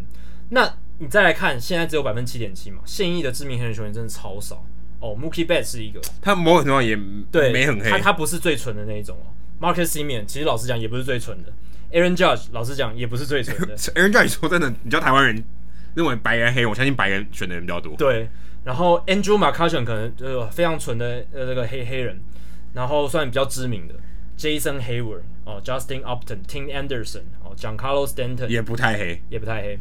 Josh Bell、Eric Thames 哦，Michael Brantley 哦，大部分都是打者，而且有很多刚刚讲的都是已经有混血的，就是有跟白人混在一起，真的没那么黑了。对对对对对，那你看 CC Sabathia 退休之后，你要找到一个黑人投手，真的超难的哦。我找了超久哦，只找到几个，最有名的就是 David Price，还有 Marcus Stroman，其他基本上 David Price 也没有很黑耶，他也不是到最黑的那一种嘛，但是他是被归类在黑人没错啦。那 Marcus Stroman 是真的蛮黑的，然后呃，其他像 Chris Archer 啦，哦，Taijuan Walker 啦，这几个。其实 Chris Archer 也没有很黑耶，对，也不是到就是最纯的那种非裔美国人啊。然后后人投手比较有名的 Amir Garrett，哦，这个就是这个真的很黑了，对，就是黑人。那其他就是 Tyson Ross、Joe Ross 兄弟，所以真的黑人球员已经少了。然后大部分都野手，投手又更少。我现在记得，现在如果要我讲一个黑人投手，最强一个 Hunter Green 吧。哦，对，新秀哦，新秀里面你能想到的最有名的黑人球员就是 Hunter Green。那今年当然选秀里面也有选出几位。那黑人投手有多稀少？上次单季有黑人投手。进口呃，日本制造压缩机一样，比比，比那个更少，比那个更稀少。我觉得，因为上一次单季有黑人投手单季二十胜哦，是一九九零年的 Dave Stewart，三十年前的哦，这三十年来都没有黑人投手三十呃二十胜，所以黑人先发投手真的是非常少。二零一六年的开季名单里面，大联盟四百四十九名投手只有十四个黑人，然后大概比例是百分之一点六。那我看一篇报道，Dusty Baker 是说。之所以会有这种现象，是因为大部分的黑人球员在大联盟哦，很多在小联盟的时候就会被，如果他是投手的话，就会被改成野手。那他觉得是一种偏见，就会觉得说，诶，黑人球员运动能力比较好哦，弹跳能力强啊，跑得快啊，那你去当野手好了，你当投手太可惜了，会有这样的想法，所以造成说黑人球员少之外哦，投手的话又更少。那这几年啊，CC Sabathia 退休哦，Adam Jones 去日本。Curtis Granderson 退休，Torii Hunter 退休，这些大咖的黑人球星一个一个离开了大联盟，又让这个黑人球员的这个样貌变得更加弱势。对，而且发生了 Curtis Granderson 也算又离开退休，对，很知名的黑人球星也退休。对啊，如果今年他还在球队，还还在球季的话，还在还在效力的话，所以他搞不好可以有更多发生的机会。对。所以，呃，接下来几集我可能也会稍微加入一些黑人联盟的话题给大家，然后希望大家，诶、欸，在这一个球季能够多关注一点黑人联盟的话题。